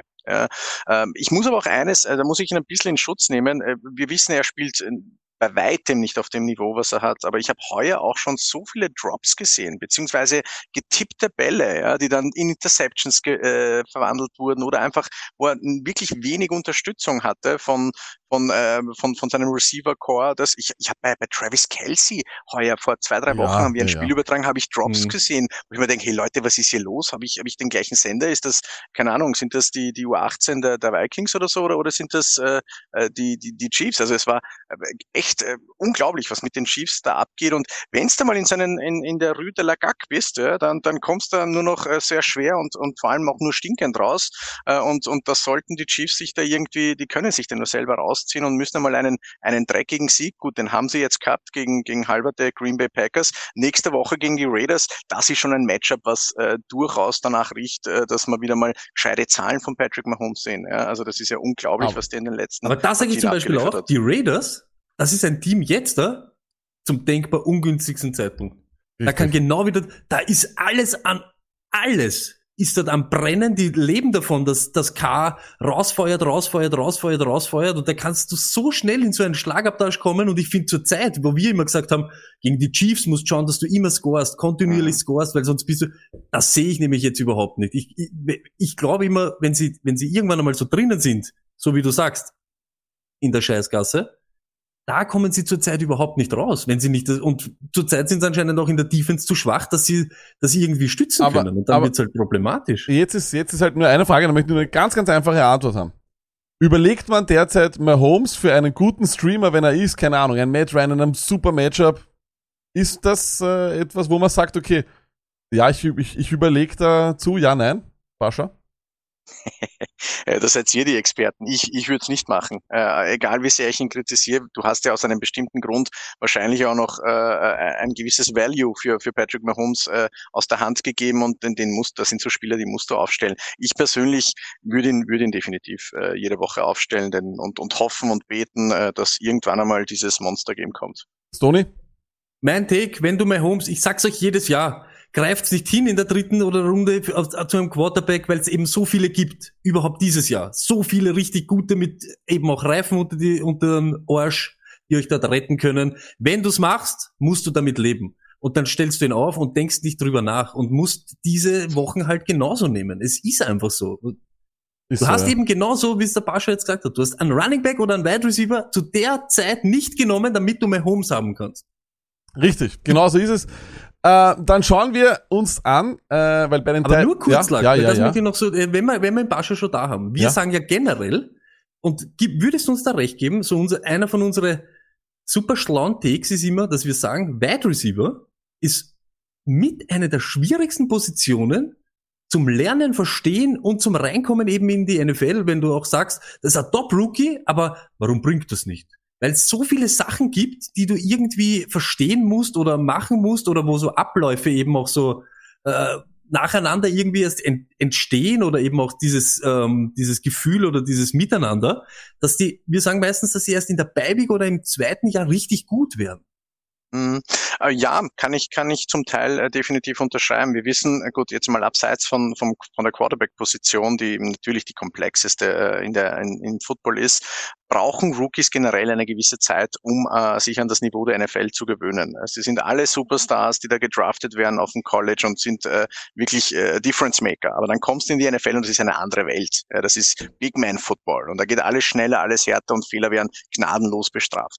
Als Receiver ähm, ist es vielleicht äh, insofern ein bisschen äh, auch schwieriger, weil du mit der Physicality erst zu, zurechtkommen musst. Ja. Ähm, wir sehen auch, äh, das finde ich so, so interessant, äh, Running Backs werden schnell einmal äh, First Rounder oder generell äh, Rookies werden da sofort ins kalte Wasser geschmissen und das kann durchaus funktionieren. Also das, das, äh, da, da sehe ich eher Erfolgschancen. Bei den Receivern ist ein gewisser Lernprozess da. Äh, du musst dich erst an das Niveau gewöhnen, du musst dich auch an die Hits gewöhnen, du musst dich an die Routen äh, gewöhnen, wie es in der NFL abläuft, du musst dich teilweise an die Bälle gewöhnen. Ja? Äh, was glaubt ihr, wie ein, wie ein äh, keine Ahnung, ein, ein Aaron Rodgers, wenn er einen Ball so richtig rauszimmert, ist das was anderes, als wenn ein 17-jähriger Studienkollege da irgendwie die, die, die Luftballons zuwirft. Ja? Also das ist schon eine andere, das ist schon eine andere Liga. Stimmt, ja? Und deswegen braucht es eine gewisse Zeit und es gibt natürlich jedes Jahr immer wieder welche, die, äh, die da herausstechen. Aber generell, wenn man Receiver-Position hernimmt, dauert es eine gewisse Zeit und das ist auch äh, ganz, ganz legitim, äh, um in der NFL anzukommen, weil das einfach nochmal zwei Leveln über dem ist, was jeder kennt. Depp hat gesagt, kommt da auch dazu, ein Running Back, wenn er ein, wenn er, wenn er ein Running Back ist und wenn er das im Blut hat, brauche ich einen Ball. Glaubt's was? Lasst mich fünfmal rennen, dreimal passiert was Gutes. Beim Wide Receiver ist einmal so, er muss einmal so viel verstehen, dass er überhaupt am Feld steht, dann muss er vielleicht das Eins gegen Eins gewinnen, die Route noch richtig laufen und dann muss der Quarterback auch ihn sehen, beziehungsweise ihm auch vertrauen, dass er den Ball fangt, Mhm. dass das viel, viel mehr dazu kommt, gehört oder dass Das- er das- erfolgreich ist. das Vertrauen ist so eine Sache. Das Vertrauen ähm, gewinnst du in, in der Offseason, in den Minicamps, in den Trainingslagern, äh, dass ein Quarterback überhaupt ein Veteran einmal überhaupt in deine Richtung schaut. Und da kommt Die er wissen- ja nicht, ne? Da, die da wissen- sitzt er ja daheim, ich bin Ja, mit dem Schwertstringer unterwegs, ne? Ja gut, aber der ist gewohnt, gell? Dem, dem ist wurscht, wer da steht, der wirft die Wulle da raus. Also das ist insofern bin egal. ich ein Upgrade für den Schwertstringer, Pascha hier. Sei jetzt mal so dahingestellt. Ja. Glaube ich auch. Nein, aber, aber ich gebe dir recht, es, es ist so schnell. Die Position, äh, je, jede Position im Football ist schnell. Jede NFL-Position ist natürlich komplex. Ich möchte gar nichts jetzt irgendwie schmälern, aber du bist als Receiver eigentlich ein Stück weit mehr als alle anderen Positionen nur auf dich selber gestellt. Du bist ziemlich weit weg vom Schuss. Reden wir mal von einem Outside Receiver. Ja? Da in der Mitte spielt sich's ab, da werden die Audibles gesagt, da äh, hast du deinen Gegenspieler direkt vor dir, du kannst dir beim Auflinen schon als Running Back weiß, siehst du ganz genau, was die Defense macht, äh, wie sich die Line positioniert, du weißt, wie das Blocking Seam sein wird und als Receiver bist du da draußen, du kannst natürlich auch eine Defense lesen und das ist jetzt nämlich ein, ein großer Faktor. Ja? Das, was den Rookies oft zum Verhängnis wird, die Spielintelligenz. Ja? Du brauchst eine gewisse Zeit, dass du lernst, eine Defense zu lesen. Ja, und als junger äh, Receiver, wenn du da bist aus dem College, das ist ja eine ganz andere Welt. Das ist also, wie ich das kleine Einmal-Eins äh, habe, muss dann plötzlich in Latein eine Doktorarbeit schreiben. Ja. Äh, das geht nicht von heute auf morgen. Und das, äh, das ist das, was ihnen zu schnell geht. Ja. Sie sind alle schnell genug, sie können alle hochspringen und haben alle gute Hände. Aber die Spielintelligenz, das Spiel zu lesen und zu verstehen, wie ich eine Route zu laufen habe, damit ich frei werde, in der einen Zehntelsekunde, wo der Herr Rogers in meine Richtung schaut. Ja, das ist die große Aufgabe und das braucht eine gewisse Zeit und äh, viel, viel Geduld mit Rookie-Receivern. Man hört nicht selten, dass in Trainingscamps wirklich laut äh, wird äh, bei den Receivern, weil die einfach echt daher schwimmen wie auf der Nudelsuppe. Also die brauchen eine gewisse Zeit, die brauchen eine Aufmerksamkeit, damit es funktioniert. Aber wenn es funktioniert, kannst du da halt echt eine tolle Waffe äh, generieren mit, mit jungen, schnellen Receivern. War Odell immer open in dem Video von seinem Vater? In Videos von seinem Vater war er, war er schon open, aber nicht zu dem Zeitpunkt, wo der Wurf hätte stattfinden sollen. Das ist, äh, das ist sehr viel, äh, wie soll ich sagen, sehr viel Marketing da dabei gewesen und ein Laie denkt sich, na bist du der, der Odell Senior, der, der, der ist ja viel besser als alle anderen bei den Browns. Ich habe schmunzeln müssen, wie ich es gesehen habe. Ja, natürlich ist er, der will jetzt seinen Sohn da verteidigen und eventuell auch einen gewissen Marktwert für ihn ähm, äh, generieren. Er war open, aber das war nicht immer die Zeit, der Zeitpunkt, wo der Ball hätte kommen müssen. Aber in gewissen Situationen äh, gebe ich ihm durchaus recht. Wurde ähm, da viel zu äh, passiv agiert von, von Mayfield oder ähm, auch das Playcalling vielleicht ein bisschen, ähm, vielleicht hat es auch einfach zu lang gedauert teilweise. Das kann man natürlich äh, Mayfield vorwerfen. Es hat einfach nicht funktioniert, sagen wir uns ehrlich. Das war nie eine die große Liebe da mit, mit äh, OBJ und, und den Cleveland Browns. Und ich bin, ähm, ich bin aber auch gespannt, ob wirklich Baker Mayfield da die Zukunft ist. Die Antwort ist äh, der Hoffnungen äh, der Cleveland Brown Fans, äh, die ja natürlich Riesenhoffnungen haben, äh, wird sich weisen in den nächsten Jahren. Für mich hat es noch nicht so den Anschein, dass er wirklich die Zukunft ist und der Franchise Quarterback. Und ähm, dann passt natürlich super in die Geschichte, dass ein, ein Superstar OBJ plötzlich das Handtuch wirft und ihm den schwarzen Peter bei den Browns zuschiebt. Ich, ich, ich glaube auch, dass die Browns überlegen werden müssen, weil der, der, der, der Plan der Browns war ja äh, billiger Quarterback, gute Stars drumherum, Super Bowl gewinnen. Sie werden ihn bald bezahlen müssen, das wird interessant. Vielleicht nur um das ab, abzuschließen, ähm, wo landet OBJ, Pascha? Puh, da gibt's äh, sicherlich äh, Adressen, wo, wo könnte es, es werden so viele Namen, ich glaube die halbe, was heißt die halbe, die ganze, alle Teams haben, sind da irgendwie genannt worden. Ich, ich sehe da eben auf den sozialen Medien ihn schon in allen Trikots dieser Welt. Äh, einem habe ich ihn in einem Cheerleader-Kostüm gesehen. äh, aber, aber insofern, ja, wo, wo, wo wird er, wo kann er gebraucht werden? Ja? Gibt's, gibt's doch, äh, puh, jetzt habt ihr mich so schnell gefragt. Ich glaube auch Saints, oder? Nein, äh, wirklich? Glaubt sie wirklich Saints? Ja, ja, wir Glaub- haben glaubt keine. sie, ja, aber ja schon, aber wer soll ihm den Ball zuwerfen? Wenn ich OBJ bin, will ich Taysom doch irgendwo hin, wo ich bedient werde. Tyson Hill, ja genau, natürlich. Nein, also wenn ich er bin, in, in der Situation meiner Karriere, wo ich eh schon Geld verdient habe, ja, also der wird jetzt nicht mehr noch zehn Jahre dranhängen, ja, dann würde ich mir das sehr, sehr gut aussuchen und würde irgendwo hingehen, wo ich auch einen Quarterback habe, dem ich vertraue, bei- von dem ich der Meinung bin, ähm, der kann mir die Bälle zuwerfen, ja, also in einer ähnlichen Situation auf einem Ist ganz anderen der Level. Situation, sich das auszusuchen, Pascha? Selbstverständlich. Ja, ja, Glaubst du? sicher, ja. Ich glaube auch. Naja, er muss, er muss ja prinzipiell muss er ja nirgends unterschreiben. Nein, nein, Ja. das nicht, aber Ja. ich glaube auch fast, dass eben so, wie es geheißen hat, Rams oder, oder, oder, oder die Backen, warum? Ganz ehrlich, Odell, du, Naja. das ist das, was ich vorher gemeint habe. Du bist nicht Antonio Brown und du bringst mir sofort Terror. Naja, das würde ich jetzt so eigentlich nicht sehen. Ich meine, du, wir müssen die komplette Komponente sehen. Ja? Wir, wir sehen das jetzt hier aus dem Fantasy-Standpunkt her, aber äh, wenn du das wirtschaftlich betrachtest, was glaubst du, wie viel Jerseys der verkauft? Wie Das viel, wie viel. Hype gerade bei den jungen Leuten äh, um OBJ ist? Ja? Der, der haut dann wieder zwei TikToks raus und ist der neue, äh, der, der neue Dancing Star. Ja? Also insofern, äh, das, das Ja. muss man schon auch mitsehen. Die Frage ist, will er, will er Kohle kassieren? Ich glaube, in der Position ist er nicht, dass er irgendwelche Kohleforderungen machen kann. Okay. Oder, oder will er erfolgreich sein? Will er für den nächsten Vertrag spielen? Also, wenn er darauf, wenn er bereit ist, auf Kohle zu verzichten, sehe ich ihn sehr wohl bei einem Team.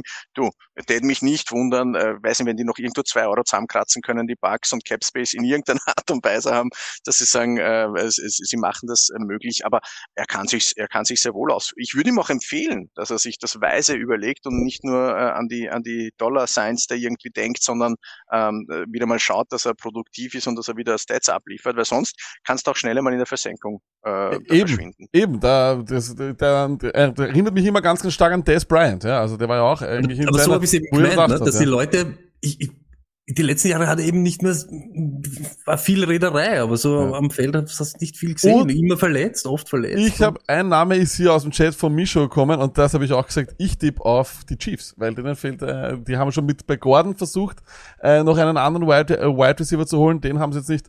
Ich glaube, da wird OBJ. Also dann würde ich sagen, springen wir rein und holen wir uns ein paar Bold Prediction von Pascha ab. Back to reality. Let's talk fantasy. Dabei, und dabei wollen wir natürlich auch immer schauen, wie äh, wir in un- bei- der Zwischenstand unserer Top 5 so ist, äh, vor der Saison. Das aktuelle Ranking, das war, das war noch vor, ähm, vor dieser Woche, ist äh, derzeit Tom Brady, wenn wir bei den Quarterbacks beginnen, erster Quarterback, Josh Allen 2, Matthew Stafford 3, Jalen Hurts 4, Patrick Mahomes 5. Wir schauen, wie der Stoney das gehabt hat. Er glaubt, am Ende des Jahres wird Josh Allen der Einser Quarterback. Das geht noch auf. Ähm, Kyler Murray, Lamar Jackson und vor allem Dak Prescott lassen diese ähm, Prediction derzeit ein bisschen zittern. Das ist übrigens bei mir auch so. Ich habe Dak Prescott überhaupt auf Nummer 3 und Aaron Rodgers auf 4. Ähm, Pascha, kommt Dak Prescott noch einmal in Fantasy-Relevanz oder was war das überhaupt gestern auch mit den Cowboys und Dak Prescott? Ja, wir haben vorhin darüber gesprochen, was war überhaupt gestern überhaupt für ein Spieltag? Da waren, da waren so verrückte Stats, so verrückte Ergebnisse dabei, keine Ahnung. Also das war für mich irgendwie äh, NFL, du bist besoffen, geh nach Hause. Also das kann es irgendwie nicht sein. Ja. Ähm, ich hoffe, dass wir dann doch irgendwann mal wieder in, in die Normalität zurückfinden. Aber ja, mit Dak Prescott ist sehr wohl zu rechnen. Also ich, ich hoffe, dass er wieder abliefert. Ich habe CD Lamb in meiner in meiner in meiner äh, äh, Lineup und den lasse ich auch jede Woche spielen und und heule mit, äh, so wie so wie ich es gestern getan habe. Ähm, ein Namen, den, den ihr da immer wieder habt, Patrick Mahomes, das sehe ich nicht so. Obwohl ich, wie gesagt, die Chiefs ähm, sehr hoch getippt habe vor der Saison. Ich gehe sogar einen Schritt weiter und ihr könnt mich steinigen nach der Saison. Ich sage, Patrick Mahomes wird kein Top 10, äh, Top 10 Quarterback sein Oh. äh, nach der Saison. Äh, beziehungsweise für die, für die kommenden Kann man Spieltage. sagen, Warum? Warte, Warum? Warum? Warum? Ich muss Ich immer hab- dann so eine, eine Explosion reingeben, wenn, wenn Eine du Explosion. So, wenn du Wow, sowas okay. droppst, muss es immer. Also bitte. Ja, mach noch einmal. Das war Warte. nämlich eine ziemliche Geschichte. Okay, sehr gut. Warum? Warum glaube ich das? Ja, äh, ich habe mir das angeschaut. Äh, Mahomes hat in den, äh, hat nur zwei Touchdowns in den letzten drei Spielen geworfen. Hat in den letzten sechs Wochen ja, nicht mehr als 275 Yards geworfen. Spielt jetzt zwar nächste Woche gegen die Raiders. Das ist könnte ein gutes Matchup sein, aber das weiß man nie in dem Zustand, in dem sie sich befinden. Und dementsprechend ist da einfach der Wurm drin. Und ich sehe Woche für Woche warte ich wirklich drauf, nach dem Katastrophenstart, das sie hatten, warte ich drauf, dass sich dieser Trend irgendwie ändert. Ich sehe es einfach nicht. Er wird sicherlich wieder mal ein paar Spieler haben, wo es wieder besser läuft, aber overall sage ich, er wird kein Top 10 Quarterback werden am Ende der Saison. Da, Die ich, restliche Zeit jetzt. ich finde das eine tolle Bold Prediction. Die schreiben wir auch auf natürlich und wir werden dich dann dementsprechend, wie du es ja gerade gesagt hast, steinigen dafür. Ähm, wenn es, wenn es überhaupt passiert, weil, aber es ist eh so, ja, ich bin da vollkommen mit dir. Wir, wir glauben andauernd immer irgendwie, es wird passieren, es wird passieren, es wird passieren, aber es passiert seit Wochen nicht, äh, wie man auch anhand der Zahlen sieht. Stony, deine Bold Prediction für die Quarterbacks für den Rest des Jahres. Du wirst, du wirst, du wirst, mm, du wirst böse sein. Aber man hat es diese Woche schon gesehen, Lack. Unser, ich habe eine, einen Floor von 17 Punkten Matthew Stafford. Ich glaube nämlich, dass sich Matthew Stafford gleich zusammen mit Patrick Mahomes verabschieden wird und auch nicht in den Top 10. Was? Top 10 finished. Kannst du mal die Explosion raushauen? Warte, warte. Drei, Matthew. Und. Okay, das ist aber echt arg. Äh, glaubst du, also Stony, warum? Warum, warum glaubst du das? Geht's jetzt nur noch Ja. bergab oder was? Ich glaube einfach, dass die, dass die, dass die Gegner überhaupt gegen Ende, ich sag's noch einmal, diese Playoff-Schedule von, von Matthew Stafford ist überhaupt nicht leibend, aber nach der Beiweek gibt's genau noch so Jacksonville zum lustig sein. Arizona, ganz ehrlich, ich, ich sehe gar nicht, dass- also nicht jetzt beim Gewinnen oder nicht, aber ich glaube nicht, dass das dann wieder so ein Spiel wird, wo es 55, 50, 77, 78 ausgeht. Ich glaube fast, dass die Rams jetzt ein bisschen mehr in dieses Kon Kontrollieren reingehen müssen und wieder langsam aufpassen müssen, dass sie nicht irgendwie so holodri ihren Faden verlieren. Gegen diese Titans von gestern, so, ah, das ist schon, das ist schon richtig bitter, wo wir noch sagen, ah, da fehlt alles, das ist alles easy, alles gut. Wir, jetzt reden wir, dass das, dass das Gamescript für einen Pure Runner von den Titans gut war. In welcher Welt gibt's das?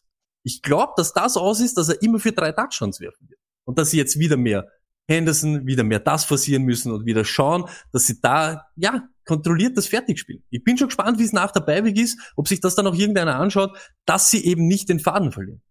Finde ich heiß, finde ich heiß. Ist, eine, ist auch eine sehr, sehr gute. Also ihr, äh, sagen wir mal, verabschiedet Matthew Stafford und Patrick Mahomes, aber auch gleich aus den Top 10. Das finde ich ganz arg.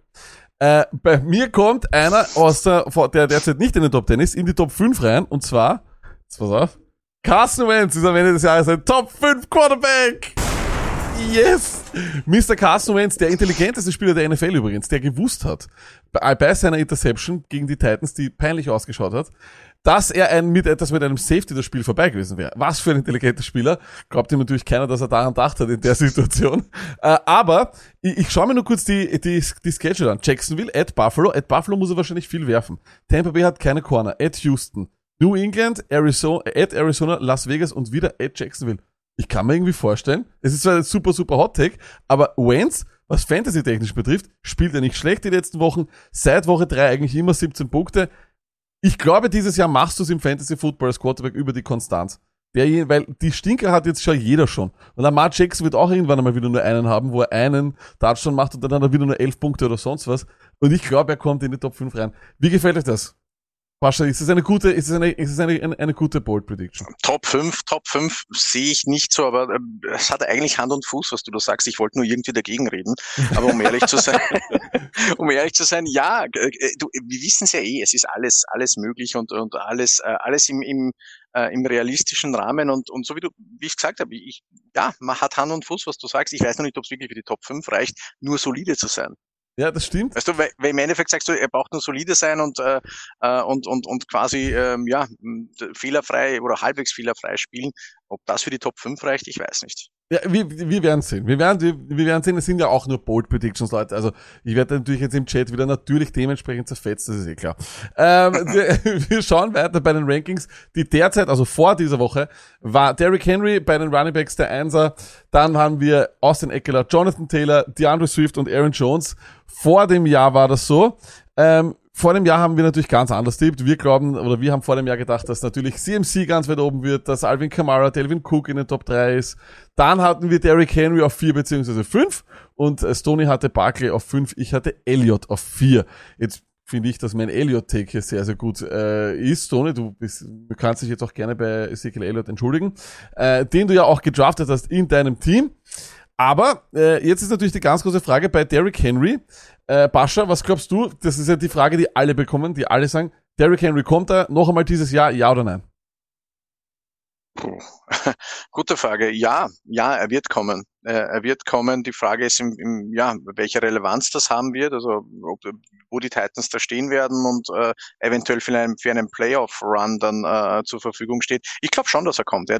Ich meine, Entschuldigung, das ist, das ist eine Maschine. Wisst ihr was? Nein, ich glaube nicht dran, der wird kommen. Ja. der rennt äh, Woche für Woche die Leute über den Haufen. Der, der, der kann, der, der, keine Ahnung, der wird irgendwie äh, die Muskulatur eines, eines, keine Ahnung, eines, eines Pferdes haben. Also da, da wird er richtig, richtig äh, schnell äh, recovern und, und der wird sicher wieder kommen. Das glaube ich auch. Stony, wir beginnen diesmal mit dir. Deine Running Back Bold Prediction für den Rest des Jahres. Antonio Gibson wird noch ein Top 12 Running Back. Okay, Antonio Hab ich. Gibson, warum? Weil die Defense besser geworden ist, lag, wenn du das anschaust. Glaubt man nicht, aber sie ist besser geworden. Überhaupt gegen einen Lauf haben sie sich da auch ein bisschen richtig, richtig wieder mal so, ich weiß nicht, so ein bisschen nach, ja, nach Washington Defense ausgeschaut zumindest. Ja.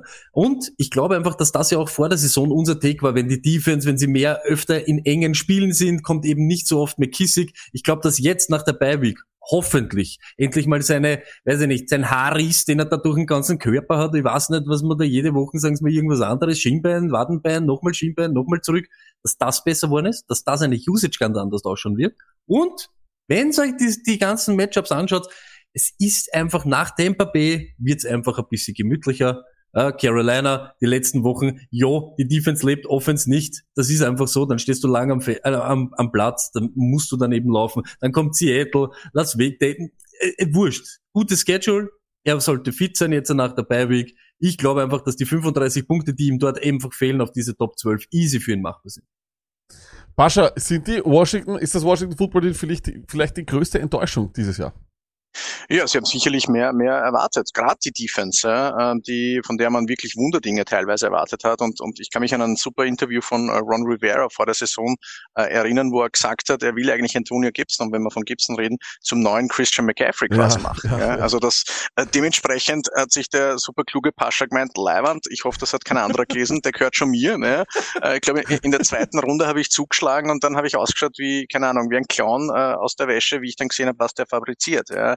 Und äh, so wie es der Tony sagt, ja, einmal hier äh, ein Wehwehchen, einmal dort. Und eigentlich ja, tut's weh, aber ich habe ihn behalten, ich habe ihn nicht gedroppt und äh, jetzt äh, muss es nur aufgehen und dann äh, bin ich bin ich happy. Ja, Washington wird äh, ist glaube ich hinter den Erwartungen. Es funktioniert in der Offense nicht so, weil auch es in der Defense nicht so gut funktioniert. Aber Im Football geht's auch sehr sehr viel über Field Position und eine Defense, eine gute Defense kann einer Offense immens helfen, indem sie den Ball äh, in einer günstigen Field Position gibt. Das ist bis jetzt äh, in Washington noch nicht der Fall gewesen. Hast du auch noch ein, ja, Entschuldigung, sorry. Na, nur durch dieses Hin und Her spielt er, spielt er nicht, dann spielt er, du weißt aber nicht wie lang, zehn Snaps, dann steht er draußen, dann sind's hinten, dann kommt er gar nicht mehr, dann ist nur noch McKissick und so weiter. Das macht das Ganze so, so richtig elendig. Wenn sie in zwei Wochen Pause geben hätten einfach, dass wir es auch wissen, okay, Pech, ich muss auf ihn verzichten, such mal Alternative. Aber so bist du meist in der, in dieser Situation, ich stelle ihn trotzdem auf und bin dann jedes Mal da. Ja, das, das, das geht mir auch so, aber ich, ich glaube, das liegt vielleicht daran, Stony, äh, dass die halt nicht für uns Fantasy-Owner spielen, Und sondern das ist das Problem, Das ist was ich seit Frechheit. Jahren sage. was soll denn Seit das? Jahren. Richtig. Deshalb sage ich Ein seit Wahnsinn. Jahren blaue Flagge. Das ist Ja. für Fantasy unrelevant. Ja. Jeder Touchdown, der an irgendwem geht, den keiner geht, blaue Flagge, zurück, neuer Down. Finde ich gut, finde ich gut. Danke. Da wäre gestern ich mitnehmen. bei Jordan Howard hätte ich das jedes Mal gemacht. Äh, Bascha, hast du eine Bold Prediction bei den Running Backs? Ja, äh, ich sehe äh, leider nicht das ganze Bild, weil ich da ein bisschen äh, äh, improvisieren muss mit dem Handy. Deswegen wackelt mein Bild auch teilweise hin und her. Aber ihr habt irgendwas von Ziggy Elliott gesprochen. Ja. Wer hatte den irgendwo am Schirm? Ich hatte den am Anfang des Jahres in den Top 4. Okay, ich habe ihn am Ende des Jahres nicht einmal in den Top 10, äh, weil äh, ich der Meinung bin, äh, der mogelt gerade ein bisschen. Warum mogelt er? Der kleine Ewok äh, von den Cowboys. Äh, und zwar hat er in den letzten zwei Spielen 15 Targets gesehen. Das ist nicht äh, die Production, die Ziggy Elliott äh, hat. Ja. Er kriegt immer wieder mal ein paar Bälle und äh, die helfen gerade in so PPR-Leagues, äh, dass er besser ausschaut, als er tatsächlich ist. Es wird nicht so weitergehen, dass er siebeneinhalb Targets äh, durch die Luft äh, bekommt in den nächsten Wochen. Deswegen glaube ich, wird er da droppen und äh, äh, Dak Prescott ist da, der wird seine Receiver bedienen, der ist auch so ein bisschen äh, die Hoffnung bei mir mit drinnen. Wie gesagt, ich habe CD Lamb und, und, und, und hoffe, dass da äh, mehr Targets für ihn da rausschauen und dementsprechend Ziggy Elliott, keine, kein Top 10 Running Back äh, am Ende des Jahres. Das taugt mir, das taugt mir. Äh, das heißt, hier geht's wieder mit den Big Names. Ich gehe natürlich auch wieder komplett, äh, komplett woanders hin und ich sag ab jetzt bis Ende des Jahres ist Michael Carter von den Jets ein Top 6 Running, Backs, Running Back in PPR Scoring. Warum? Die Targets sind da. Er hat eindeutig dieses Backfield übernommen und ich glaube auch weiterhin, dass die Offense wirklich besser ist. Und ich glaube auch vor allem, sie werden immer in diesem Catch-up-Modus spielen werden, weil das war ja nicht normal. Die haben ja keine, die haben ja nicht Defense gespielt gegen die Colts. Das war ja ein Wahnsinn. So eine Run-Defense habe ich noch nie gesehen. Das war ein absoluter Wahnsinn. Und ich glaube, wenn du dann immer von hinten spielen wirst müssen, ist er der Passcatcher und dann passt das eigentlich ideal. Äh, Und dann glaube ich, wird er ein Top 6 Running Back. Tony, was sagst du dazu? Ab jetzt, äh, nicht, eher nur Ja, ab jetzt. ich, ich, wird schwer, sage ich wie es ist, weil ich glaube genau da, das was wir hoffen lag, da ist mit diesem Ty Johnson, es war wieder so, der hat wieder mehr Tage. Ich, ich, glaube einfach, in dem Spiel, wo sie beide Uhr viel gehabt haben, mit, mit White, war es halt einfach, uh, uh, da war man ganz schwindlig. Aber ich glaube, auch wenn es wenige Tage sind, ich glaube, dass immer Ty Johnson wegen dem Spaß haben sind und wegen dem Scheiß steht der am Feld. Deshalb tue ich mir das schwer. Dann schauen wir noch, äh, wünschen. Dann schauen wir uns noch die Wide Receiver an äh, und da haben wir vor, jetzt derzeit aktuell oder beziehungsweise vor diesem Spieltag war das Cooper Cup, Terry Hill, Jamar Chase, Debo Samuel, DK Metcalf. Wir haben, äh, wir waren ganz, ganz daneben. Wir haben natürlich Adams ganz vorne. Hill hattest du auf zwei Stone, ich hatte ihn auf vier. Also da waren wir eigentlich lustigerweise der, über den wir gerade negativ geredet haben, hält eigentlich die Prediction ein bisschen am Leben. Aber natürlich, das Kevin Ridley-Thema hat uns beiden da ein bisschen das äh, rausgenommen. Und Nein, der Arthur Smith hat mich rausgenommen. Okay. Und dann natürlich haben wir Dix und Hopkins, die derzeit eben auch nicht äh, so ähm, funktionieren. Bascha, zum Abschluss kriegen wir noch eine äh, Wide Receiver äh, Bold Prediction von dir. Eine Bold Prediction. Ich habe hier jemanden, der nicht äh, bei euch auftaucht, und zwar DJ Moore. äh, der mich ja maßlos enttäuscht hat. Den habe ich mit sehr hohem Value, äh, Value hier gekauft und habe ihn auch äh, letzte Woche äh, äh, noch wirklich irgendwie verscherbelt. Ich glaube gegen gegen äh, ich weiß gar nicht mehr, gegen wen ich ihn da getauscht habe, irgendwer, der gar nicht irgendwo gesigned ist, ja, weil ich wirklich sauer war. Äh, DJ Moore äh, wird definitiv, äh, und zwar kein Top 20 Receiver am Ende der Saison sein, äh, aber das ist jetzt eher eine einfache Aufgabe, die ich mir da aufgeschrieben habe. Mein äh, Grund dafür ist, äh, Donald, brauchen wir nicht Wahnsinn. drüber reden, der, der hat gestern bei mir, glaube ich, 1,7 Punkte Das gemacht. ist ein Wahnsinn. Äh, Das hat- es war eine Katastrophe. Ich, ich dachte nämlich, wenn Christian McCaffrey zurückkommt, gibt ihm das ein bisschen Rückhalt, wird natürlich Target wegnehmen von DJ Moore. Gleichzeitig kann aber natürlich so eine Waffe wie Christian McCaffrey einem Receiver auch irrsinnig viel Möglichkeit geben. Ja, auf das habe ich natürlich ge gesetzt und äh, ist alles natürlich in die Hose gegangen. Der hatte äh, in den letzten vier Spielen, ich habe mir das aufgeschrieben, äh, keine 100 Yards oder Touchdown erreicht. Seit Woche 5 habe ich mir die Platzierungen von DJ Moore angeschaut. Innerhalb der äh, Wide Receiver äh, dieser ganzen Liga war er einmal 49., 38., einmal 23., 41. und letzte Woche jetzt 44. Also ich, keine Ahnung, Finger weg von dem, der wird, wenn er Top 20 ist, ähm, kann er froh sein, aber da, da willst kein Blumentopf, DJ Moore. Ja, Stoney ist auch DJ Moore, oder? Ich glaube, jetzt dasselbe Fantasy-Team. so kannst es auf jeden Fall haben. Stoney, ähm, ich werde dich jetzt gar nicht dazu fragen, weil ich glaube, du möchtest gar nicht mehr über DJ Moore reden. Äh, oder wie du sagst, DJ Pur oder DJ No Moore. Äh, sag, sag Stoney, was ist deine Wide Receiver Ball Prediction? Die ist aber wirklich, die ist nicht bold. AJ Brown, Rest of the Year, Wide Receiver One. Ah, no way. Da sieht man wieder, dass du AJ Brown Owner bist.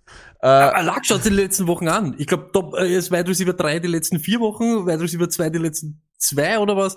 Er ist das Einzige, was dort funktioniert. Wir haben es schon gesagt, Waffle House is closed forever. Tut mir leid, Julio Jones, love you, but it's over.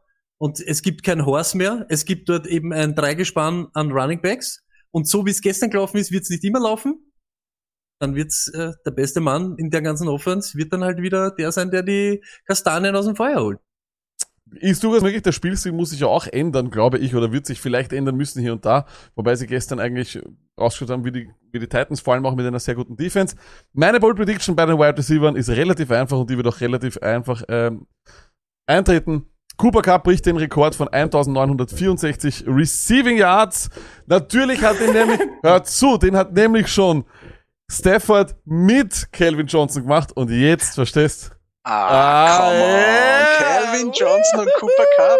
Okay, okay. Jawohl, genau so ist es. So wird's passieren.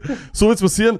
Ähm, ich glaube, es ist einfach super bold, aber so wird er produziert, warum nicht? Äh, wenn sie jetzt vielleicht wirklich mehr passen müssen oder vielleicht auch in negative Gamescripts kommen oder sonst was. Die Targets sind jede Woche da. Es ist äh, ja irgendwo kein Aufhalten mehr. Wir glauben ja irgendwie andauernd, dass es, dass es Das irgendwann einmal zu Ende kommen muss, aber es kommt nicht zu Ende. Er kriegt immer die Targets, er produziert immer.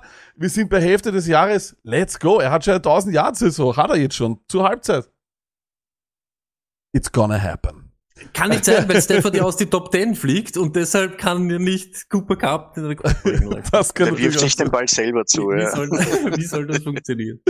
In diesem Sinne, Bascha, danke, danke vielmals, dass du da warst. Äh, wir entlassen dich. Du musst ja morgen auch arbeiten. Du hast ja auch noch einen normalen Job, gell? Richtig, richtig. Vor allem muss ich jetzt mein Handy nicht mehr da und in der Hand halten. Tut mir leid, Leute. Mir ist nämlich Akku in der Zwischenzeit irgendwie flöten gegangen. Super unprofessionell.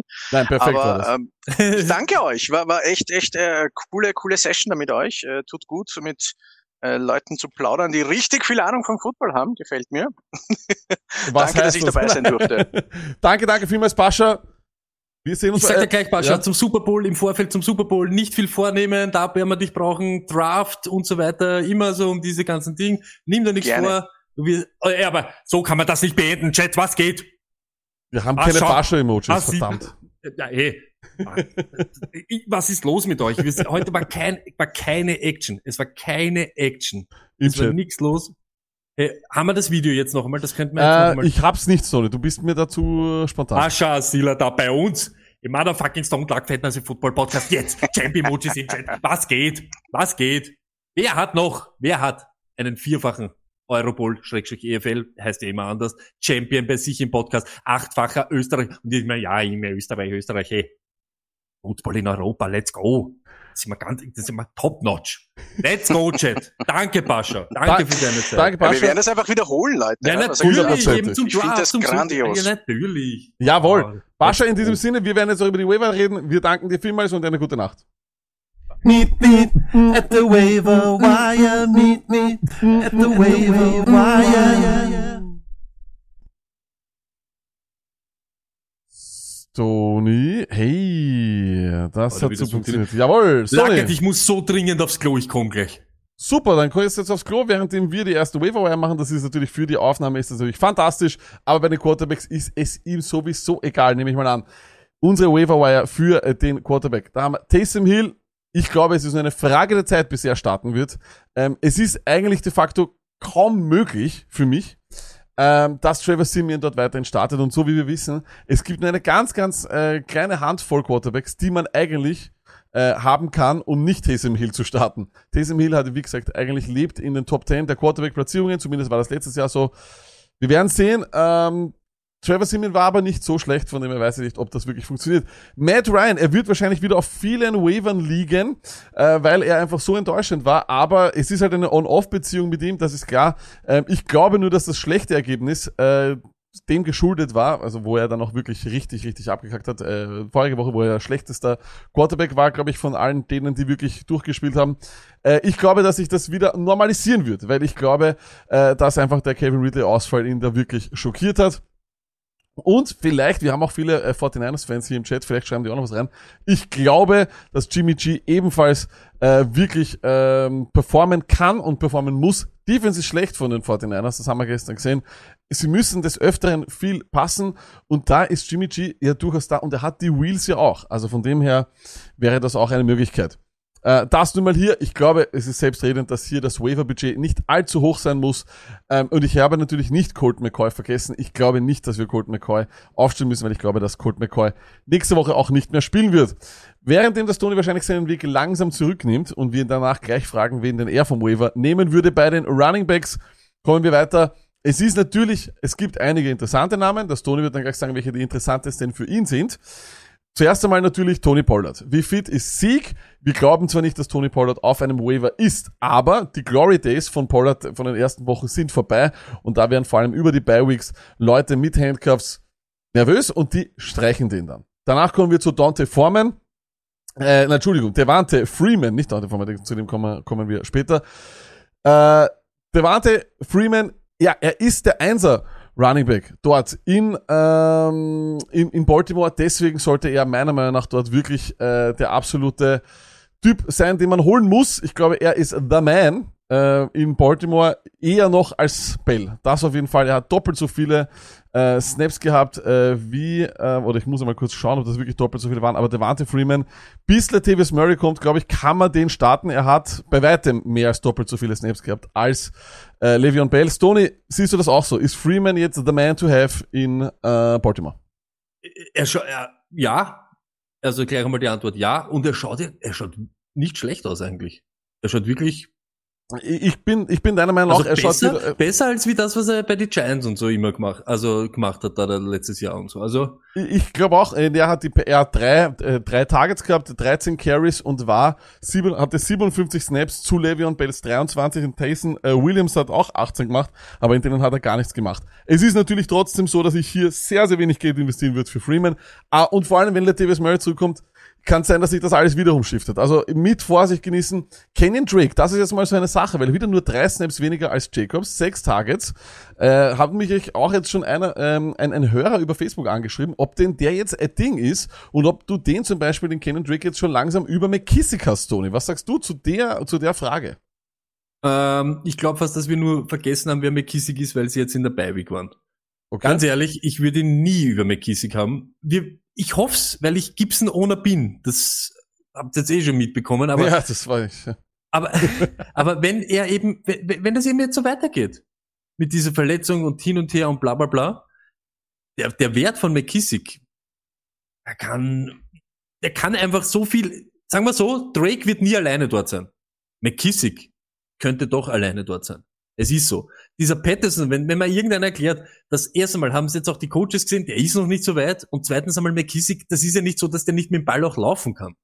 Das ist ja, Aber die Frage ist, ob, könnte ob eben der Einser werden. Drake, Drake, genau. wird, wenn sich, wenn sich Jacobs nie, nicht verletzt, das wird er nie ganz alleine sein. McKissick kann auch einfach so das Backfield übernehmen, so wie in den letzten Wochen auch. Mhm.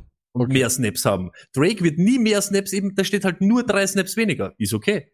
Aber trotzdem immer weniger. Okay, wir kommen dann gleich zu deiner Reihenfolge noch rein. Dann Singletary ist ein No-Brainer, weil natürlich Moss out ist, wobei ich ja sage, dass wir The Mad Breeder Game ist um die Ecke. dann kommen wir Ino Benjamin, weil Edmonds verletzt ist, High Ankle Sprain. Ich glaube, das sind jetzt äh, schon vier Wochen garantiert, ist auf Short-Term IR. Ich glaube, dass durchaus die James Conner Show dort sein wird, aber Ino Benjamin hat super ausgeschaut gestern. Stoney, deine Touchdown, wo er über den drüber gerannt ist von den 49ers, das war super. Dann natürlich Jordan Howard, hahaha. Wer noch immer will, schau mal. Und Dante Foreman, ja, das ist halt die Frage, ob man sich in dieses Titans Backfield reinlegen will. Was für Foreman spricht, ist, dass er eigentlich in der zweiten Halbzeit mehr Snaps bekommen hat als alle dort. Und ja, er, glaube ich, das am ähnlichsten noch ähm, ähm, ähnlich schaut wie Derrick Henry. Aber okay, Stoney, du, du gib uns drei Namen, die du hier, die du Aber hier nur kurz oder, noch oder Ranks haben. Ja, bitte, bitte, bitte. Ich bin prinzipiell voll bei dir, Lag. Das, was ich halt so arg finde, ist, da musst du dann jetzt auch wieder sagen, jetzt kommt ein 40-jähriger Außen Retirement oder etc., auch wenn du ihm in der zweiten Hälfte mehr gehabt hast. Warum denken die überhaupt irgendwie an, noch einen zum, weißt du, was ich meine? Dann nimmt er den Job. Deshalb, ich glaube, dass der Formen halt, so wie du sagst, das ist, jo. Nett, dass du das gehabt hast, aber der ist 40, ist jetzt 13 Mal gerannt mit der Kugel. Jo. Ich glaube durchaus, wenn wir uns das, weil können wir auch nochmal kurz über das, über das Titans Backfield sprechen. Ich glaube, dass sich die Snaps so aufteilen werden. McNichols hatte 26, Adrian Peterson 19, der äh, Dante Foreman 12. Also ich glaube, dass das so circa bleiben wird. Die Carries sind auch furchtbar. 7 für McNichols, 10 für Peterson und 5 für Foreman. Also das, ich glaube fast, dass es so bleiben wird und dass wir hier ein Backfield Committee haben. Stoney, wie würdest du deine Top 3, äh, was das Geld betrifft, hier investieren? Äh, ich, Angenommen, Freeman? angenommen, Pollard gibt's nicht. Den habe ich nur aufgeschrieben, ja, falls er da ist. Im Fantasy SOS habe ich letzte Woche, ich habe eben Singletary schon gesagt, ich finde, dass der, wenn der regelmäßig jetzt seine Chance bekommt, oder eben den Rhythmus, so wie du es eben auch, glaube ich, wird der, kann der noch nett werden.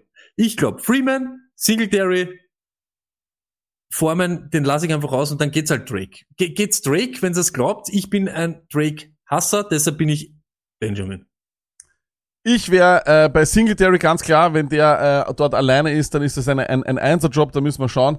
Dann an meiner zweiten Position wäre tatsächlich Ino äh, Benjamin, weil ich glaube nicht, dass äh, Sikona so oft gegen die Wand fahren werden, das glaube ich nicht. Und dann Drake, weil ich glaube, dass er in dieser Offense eine Rolle hat. Am meisten Kohle ganz klar bei Singletary und dann, äh, da würde ich wirklich mittlerweile, wenn, wenn Moss sechs Wochen ausfällt, sieben Wochen oder länger ausfällt, dann würde ich richtig Kohle dort reinbuttern. Auch wenn, wenn vielleicht Matt Breeder dann dort ist, das ist immer die Gefahr, aber ja, Singletary, ich mag Singletary einfach. Vor allem im Passing Game. Äh, und ja, und dann, aber glaube ich, ist es das auch schon und ich würde mich bei Gott niemals in das Titans Backfield reinsetzen. Es ist leider wirklich äh, hundig, weil ich glaube, dass Foreman da nicht weggehen wird. Ich glaube, dass, dass der dort bleiben wird und dass einfach ein Dreier Backfield bleibt. Bei den Wide Receivern, äh, wieder auch ein, sagen wir mal, ein bisschen weniger, aber auch interessante Namen. Natürlich Elijah Moore. Das Problem ist natürlich Elijah Moore, äh, ja, Wide Receiver Number One von der Woche, aber es gibt so viele ähnliche Spielertypen mit Jameson Crowder, mit Keelan Cole, das ist, ich, ich glaube einfach, du, sie werden nicht immer so viele Pass-Attempts haben, dass alle dann gleich gute Spieler haben und ich glaube immer noch, dass er in der Reihenfolge hinter Crowder kommt. Deshaun Jackson, er ist jetzt bei den Raiders, Russell Gage, acht Targets, ich glaube auch, dass sein Null-Target-Game, das, äh, ähm, das Ergebnis des kurzfristigen Ausscheidens von Calvin Ridley waren und Donovan People Jones. Er, er, er produziert einfach mit wenigen äh, Attempts, die er hat. Stoney, deine Wide Receiver, vielleicht habe ich einen vergessen oder deine Reihenfolge hier. Ich sag's ganz ehrlich, ich glaube, obwohl ich ich sag's nicht gern, aber ich glaube, da interessiert mich wahrscheinlich am meisten Dijon Jackson. Mhm. Weil wenn der wirklich halt diese Rux-Ding jetzt erkriegen sollte, und da, ich, ich weiß nicht warum, aber das passt doch urlag, oder? Was Besseres hat in Dijon Jackson gar nicht passieren können, dass so ein Speedstar ausfällt und er dort reinschlüpfen kann, ne? Weil äh, da sind wir wieder beim Thema, viel erklären du nicht. Er kennt seine fünf, sechs äh, Routen, die er läuft. Sie können ihn in dem Gameplan Ja, Klingt ich- jetzt steppert, ja, klingt jetzt steppert, ich aber du weiß. streckst Rux durch und kannst die, weißt du, was ich meine? Ich weiß, er du braucht nicht ich irgendwie, du meinst. es gibt dort eine Rolle, ja. Das, Moore bin ich bei dir, sind alle gleich und, und Sie sind nächste so Woche, zugleich, ja. Wer ist Quarterback, was ist los, hin und her. Gage finde ich nett, finde ich wirklich okay, war diese Woche halt, nur ich vertraue den Falcons jetzt. Ich, ich, ich glaube hier, die schon Jackson, Gage, People Jones. Äh, ich sag ganz ehrlich, ich wäre ich wär zuerst bei Gage, weil acht Targets sprechen für mich dafür, dass er dann wirklich langsam bis zum Ende des Jahres der 1er Wide Receiver ist. Und ich habe ihn ja als Sleeper gehabt in sehr, sehr vielen äh, Takes und das nehme ich mir jetzt auch bis zum Ende. Ähm, ich glaube, dass das ein, Einser, ein potenzieller 1er Wide Receiver ist. Ich würde dann an zweiter Stelle Elijah Moore nehmen, weil ich kann mir fast vorstellen, dass er sich vielleicht durchsetzen wird am Ende, aber auch hier würde ich wenig, wenig Kohle investieren. Ähm, Deshaun Jackson hätte ich dann, ich glaube auch so, dass er eine Rolle haben kann, aber er bleibt nicht fit einfach. Das ist einfach bei ihm so. Das ist äh, ein Gesetz, dass der Sean Jackson äh, nicht fit natürlich. bleibt. Das ist so. Natürlich. Äh, und Donovan People Stones würde ich wahrscheinlich eher abraten. Aber ich glaube, wirklich viel Kohle investiere ich die Woche am Waiver eigentlich gar nicht. Ich meine, ich habe auch keine mehr. Stimmt. Aber ich würde nicht Ich- viel investieren. Zwei Sachen. Würdest du irgendeinen von den Wide Receiver über einen Running Back drüben nehmen? Nein, ich würde, Ich äh, das, ich, ich, wir warten noch auf die News. Ich weiß nicht, wahrscheinlich, wenn ihr das hört jetzt ja schon äh, oder seht im Real Life, dann werdet ihr das wahrscheinlich sehen und hören und wissen schon, wie es ist. Aber wenn Zach Moss out for the season ist, äh, alles 100% auf Singletary, ähm, auch wenn das ist das so schwer ist. verletzt? Ich habe das. Hat gar, nicht mehr, ich hat gar nicht mehr gespielt. Ich sage, ich glaube nicht, dass er out for the season ist. Aber ich, wir gehen jetzt mal kurz aber live ist rein. er so arg verletzt? Ich habe das gar nicht so mitgekriegt. Hat gar nicht mehr, hat gar nicht mehr gespielt dann am Ende. Äh, wir schauen kurz einmal an, was wir da haben. Vielleicht ist irgendwas in den Takes drinnen. Nein, Sony. Ähm, nein, leider. Äh, Im Endeffekt schauen wir gleich weiter zu den Tight Ends beziehungsweise zu den Defenses. Tight Ends gehen wir immer nach äh, den Targets. Adam Trotman, er ist back, war, hat sehr, sehr viele Routen gehabt. Sieben Targets, kann man auf jeden Fall versuchen, so wie wir auch, vom, auch schon vor des, äh, oder sagen wir mal vor dem Jahr gesagt haben, Troutman hat die schwach, die schwächste Konkurrenz, die es wahrscheinlich für einen Titan gibt, was die Wide Receiver betrifft. Und wir haben jetzt Halbzeit. Wenn er jetzt auch die zweite ähm, Hälfte des Jahres performt, dann ist er doch noch äh, vielleicht der Titan, der wir geglaubt haben, dass er ist. Und Conklin natürlich genauso Stone ist sieben Targets. Dan Arnold schreibe ich nicht mehr auf, weil den, der muss geohnt sein mittlerweile auch hier wieder Target Leader bei seinem Team mit sechs Targets. Äh, kein Touchdown, aber wie gesagt, alles was sechs Targets und aufwärts ist bei Titans ist Fantasy relevant. Stoney, möchtest du was zu Titans sagen? Wahrscheinlich nicht. Das, das klingt jetzt so lustig, aber auch bei den Titans jetzt da, ja. Ich gehe auf den Titan, der gegen die, wenn ich einen Streamer brauche, schaue ich gleich einmal, wer spielt gegen die, die Ravens. Weil gestern auch wieder. Conklin, das eine war Pass Ja. Interference Ding, den könnte er fangen, dann ist sowieso Ding und er hat, glaube ich, 50 Yards oder 45 oder so und 5 Receptions. Du machst immer schön, so rund um die 10 schwirrt das immer herum. Deshalb, ich finde das voll okay. Ich finde A, Conklin leibend, jetzt prinzipiell, aber ich streame da immer in Richtung Ravens. Ja, das glaube ich auch. Das sind so die, wir haben, ich glaube, voriges Jahr waren es die Browns bei den die, Titans. die Falcons waren auch. Genau, genau. Und jetzt sind's äh, eben die, das, da bin ich auch vollkommen bei dir. Bei den Defenses, vielleicht sind die frei, äh, die haben gute Matchups. Schaut's mal, ich glaube fast nicht, dass irgendeiner davon frei ist, aber schauen wir mal. Die Colts spielen nämlich gegen die Jaguars, die Cardinals spielen gegen die Panthers, die Bucks spielen gegen Washington und die Steelers spielen gegen die Lions. Ähm, weitere Defenses, wie immer, gibt's dann bei Streamers und Sleepers. Tony, eigentlich enttäuschender Waiver, oder? Komplett. Ich glaube auch fast, ähm, ihr solltet wirklich dieses Mal wirklich schauen, mehr in die Richtung Defense und vielleicht schon Scherngling eben in Richtung, vielleicht ist ja einer von eure Running Backs äh, down gegangen, sagen wir jetzt einmal so, dass euch vielleicht, ja, wenn einer einen Moss gehabt hat, auch wenn das nicht euer Running Back 2 ist oder so irgendwas, aber vielleicht da dann eben Singletary und so weiter. Aber sonst würde ich, so wie du sagst, die Woche gar nicht so um, umeinander schießen.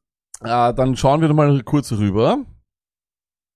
Stony, äh, es, es kann ja auch durchaus sein, dass du uns vielleicht noch, äh, ich glaube kaum, dass ich daran erinnere, aber die Stonys der Woche. Hast du mich jetzt daran? Ja, ich weiß, ja, es haben Leute schon geschrieben, aber und ich habe gesagt, das kommen. Ja, ich weiß ja. Na, wie kann es anders Ja, sein? wie kann's anders sein? Äh, Es hat eh auch irgendeiner schon im Chat reingeschrieben. Jonathan Taylor, 200 Total Yards, äh, 34 Punkte, zwei Touchdowns, muss natürlich dabei sein. Und Wide Receiver, Devonta Smith, er hat sich's verdient. 116, 5 Receptions, es ist einfach so, und den Touchdown gemacht. Let's go, let's go. Mir taugt's, dass der jetzt auch langsam kommt. Und äh, man muss auch sagen, das ist ein bisschen so ein bisschen eine andere Offense als wie diese Bengals Offense. Und ich finde, dass er sich in die letzten Wochen, dass er da richtig reinarbeitet in diese ganze Sache. Weil er ist dort fast alleine. Der Rieger, obwohl ich es irgendwann einmal geglaubt habe, gibt's nicht. Hertz ist ja top äh, für sich selbst, ne? Und Eagles ist einfach eine andere Hausnummer als wie, ja, die Bengals. Vom, vom Passing Game. So ist es. Und äh, wir haben natürlich auch noch was von der Songline gehabt. Wir werden einen Song, und auf den, den finde ich ganz, ganz fantastisch, in der Songline, den haben wir bekommen, der ist High-End Production. Den müssen wir allerdings im Nachhinein spielen, weil ich Angst habe, dass wir da einen Copyright-Strike bekommen. Ja? Äh, deswegen spielen wir den im Nachhinein, schauen, ob wir da einen bekommen. Wenn wir keinen bekommen, dann hauen wir ihn auch für euch in Real Life nächste Woche rein, weil den muss man hören. Aber ähm, wir wollen auch einmal, der, der Name Junk Fritz ist ja ein berühmter Name mittlerweile in der Stone Luck äh, Gruppe äh, und in der Army, so kann man sagen. Und der Junk Fritz hat auch mal etwas gesungen und so, ich glaube, das muss man dann hören, oder? Dann let's go. Auf alle Fälle. Das ist ähm, eine Ode an meine Stützen in der Dynasty Liga SLL 2 Forever im Stone Luck Universum. Tidens Receiver sind auf der Route, doch der Ball kommt tiefer. Sie müssen sich sputen, ist der Ball zu tief, der Weg auch weit, sie sind stets zum Catch bereit. Hill und Pitts sind meine Hits, Hill und Pitts, der Gegner denkt, es ist ein Witz, sie fangen jeden Ball, was sie auch tun. Die Corner haben nie Zeit, sich auszuruhen. Hill und Pitts sind meine Hits. Hill und Pitts, die Defense kriegt's nicht spitz. Ist der Quarterback auch noch so blind? Also, äh, fantastisch. Er hat dann noch ähm, Chip and Jab. Chip and Chap, wirklich fantastisch. Danke, danke, danke vielmals an den Junkfoods. Und einen haben wir auch noch bekommen. Äh, für einen Tipp, den wir, ich habe ja selber kaum glauben können, dass ich diese Defense noch bekommen habe. Ich habe nämlich die Defense bekommen von den Miami Dolphins. Und äh, der Paul hat, äh, möchte hier auch einmal einsingen, dass er die auch aufgestellt hat. Miami, Miami Defense ist der MVP des Spieltags. Ja, des Spieltags. Nummer neun. Vielen Dank für den Tipp. Sonst hätte ich verloren. Ja, verloren. Und wäre raus aus den Playoffs. Also, ich weiß nicht, was es für eine Melodie war, aber es war fantastisch. Äh, so, Sony, in diesem Sinne werden wir, wir sind jetzt mittlerweile schon wirklich Downset Talk länger. Wir sind absolut in dem Downset Talk Universum äh, eingegangen. Spielen wir noch, aber wir bleiben noch kurz online, oder? Weil wir spielen noch schlafen oder nicht, nicht, nicht, nicht schlafen, ne? Spielen wir auf alle Fälle noch. Jawohl. Aber an alle, die das im Real Life hören, der Luck hat euch ja nicht einmal begrüßt, aber wir lieben euch trotzdem. Ja, ja. Danke, dass ihr euch das immer reinzahlt, dass ihr euch wieder für Stone Luck entschieden habt. Es war, Ich war starstruck. Ich bin immer nervös. Ich bin immer Ja, nervös, ich wenn wir einen Gast wir sind haben. ein bisschen out of, out of the norm gegangen, aber ey, wir haben einen vierfachen Eurobowl-Sieger da gehabt, einen achtfachen österreichischen Meister, das ist alles kein Spaß mehr. Da geht's wirklich ein bisschen, da wird der Dreck wach sozusagen. Ähm, wir hoffen, dass wir euch trotzdem am Donnerstag wieder begrüßen können, egal ob im Real Life oder live, dann halt Samstag und so weiter, aber jetzt einmal bis Donnerstag. Luck, die letzten Worte gehen an dich. Peace.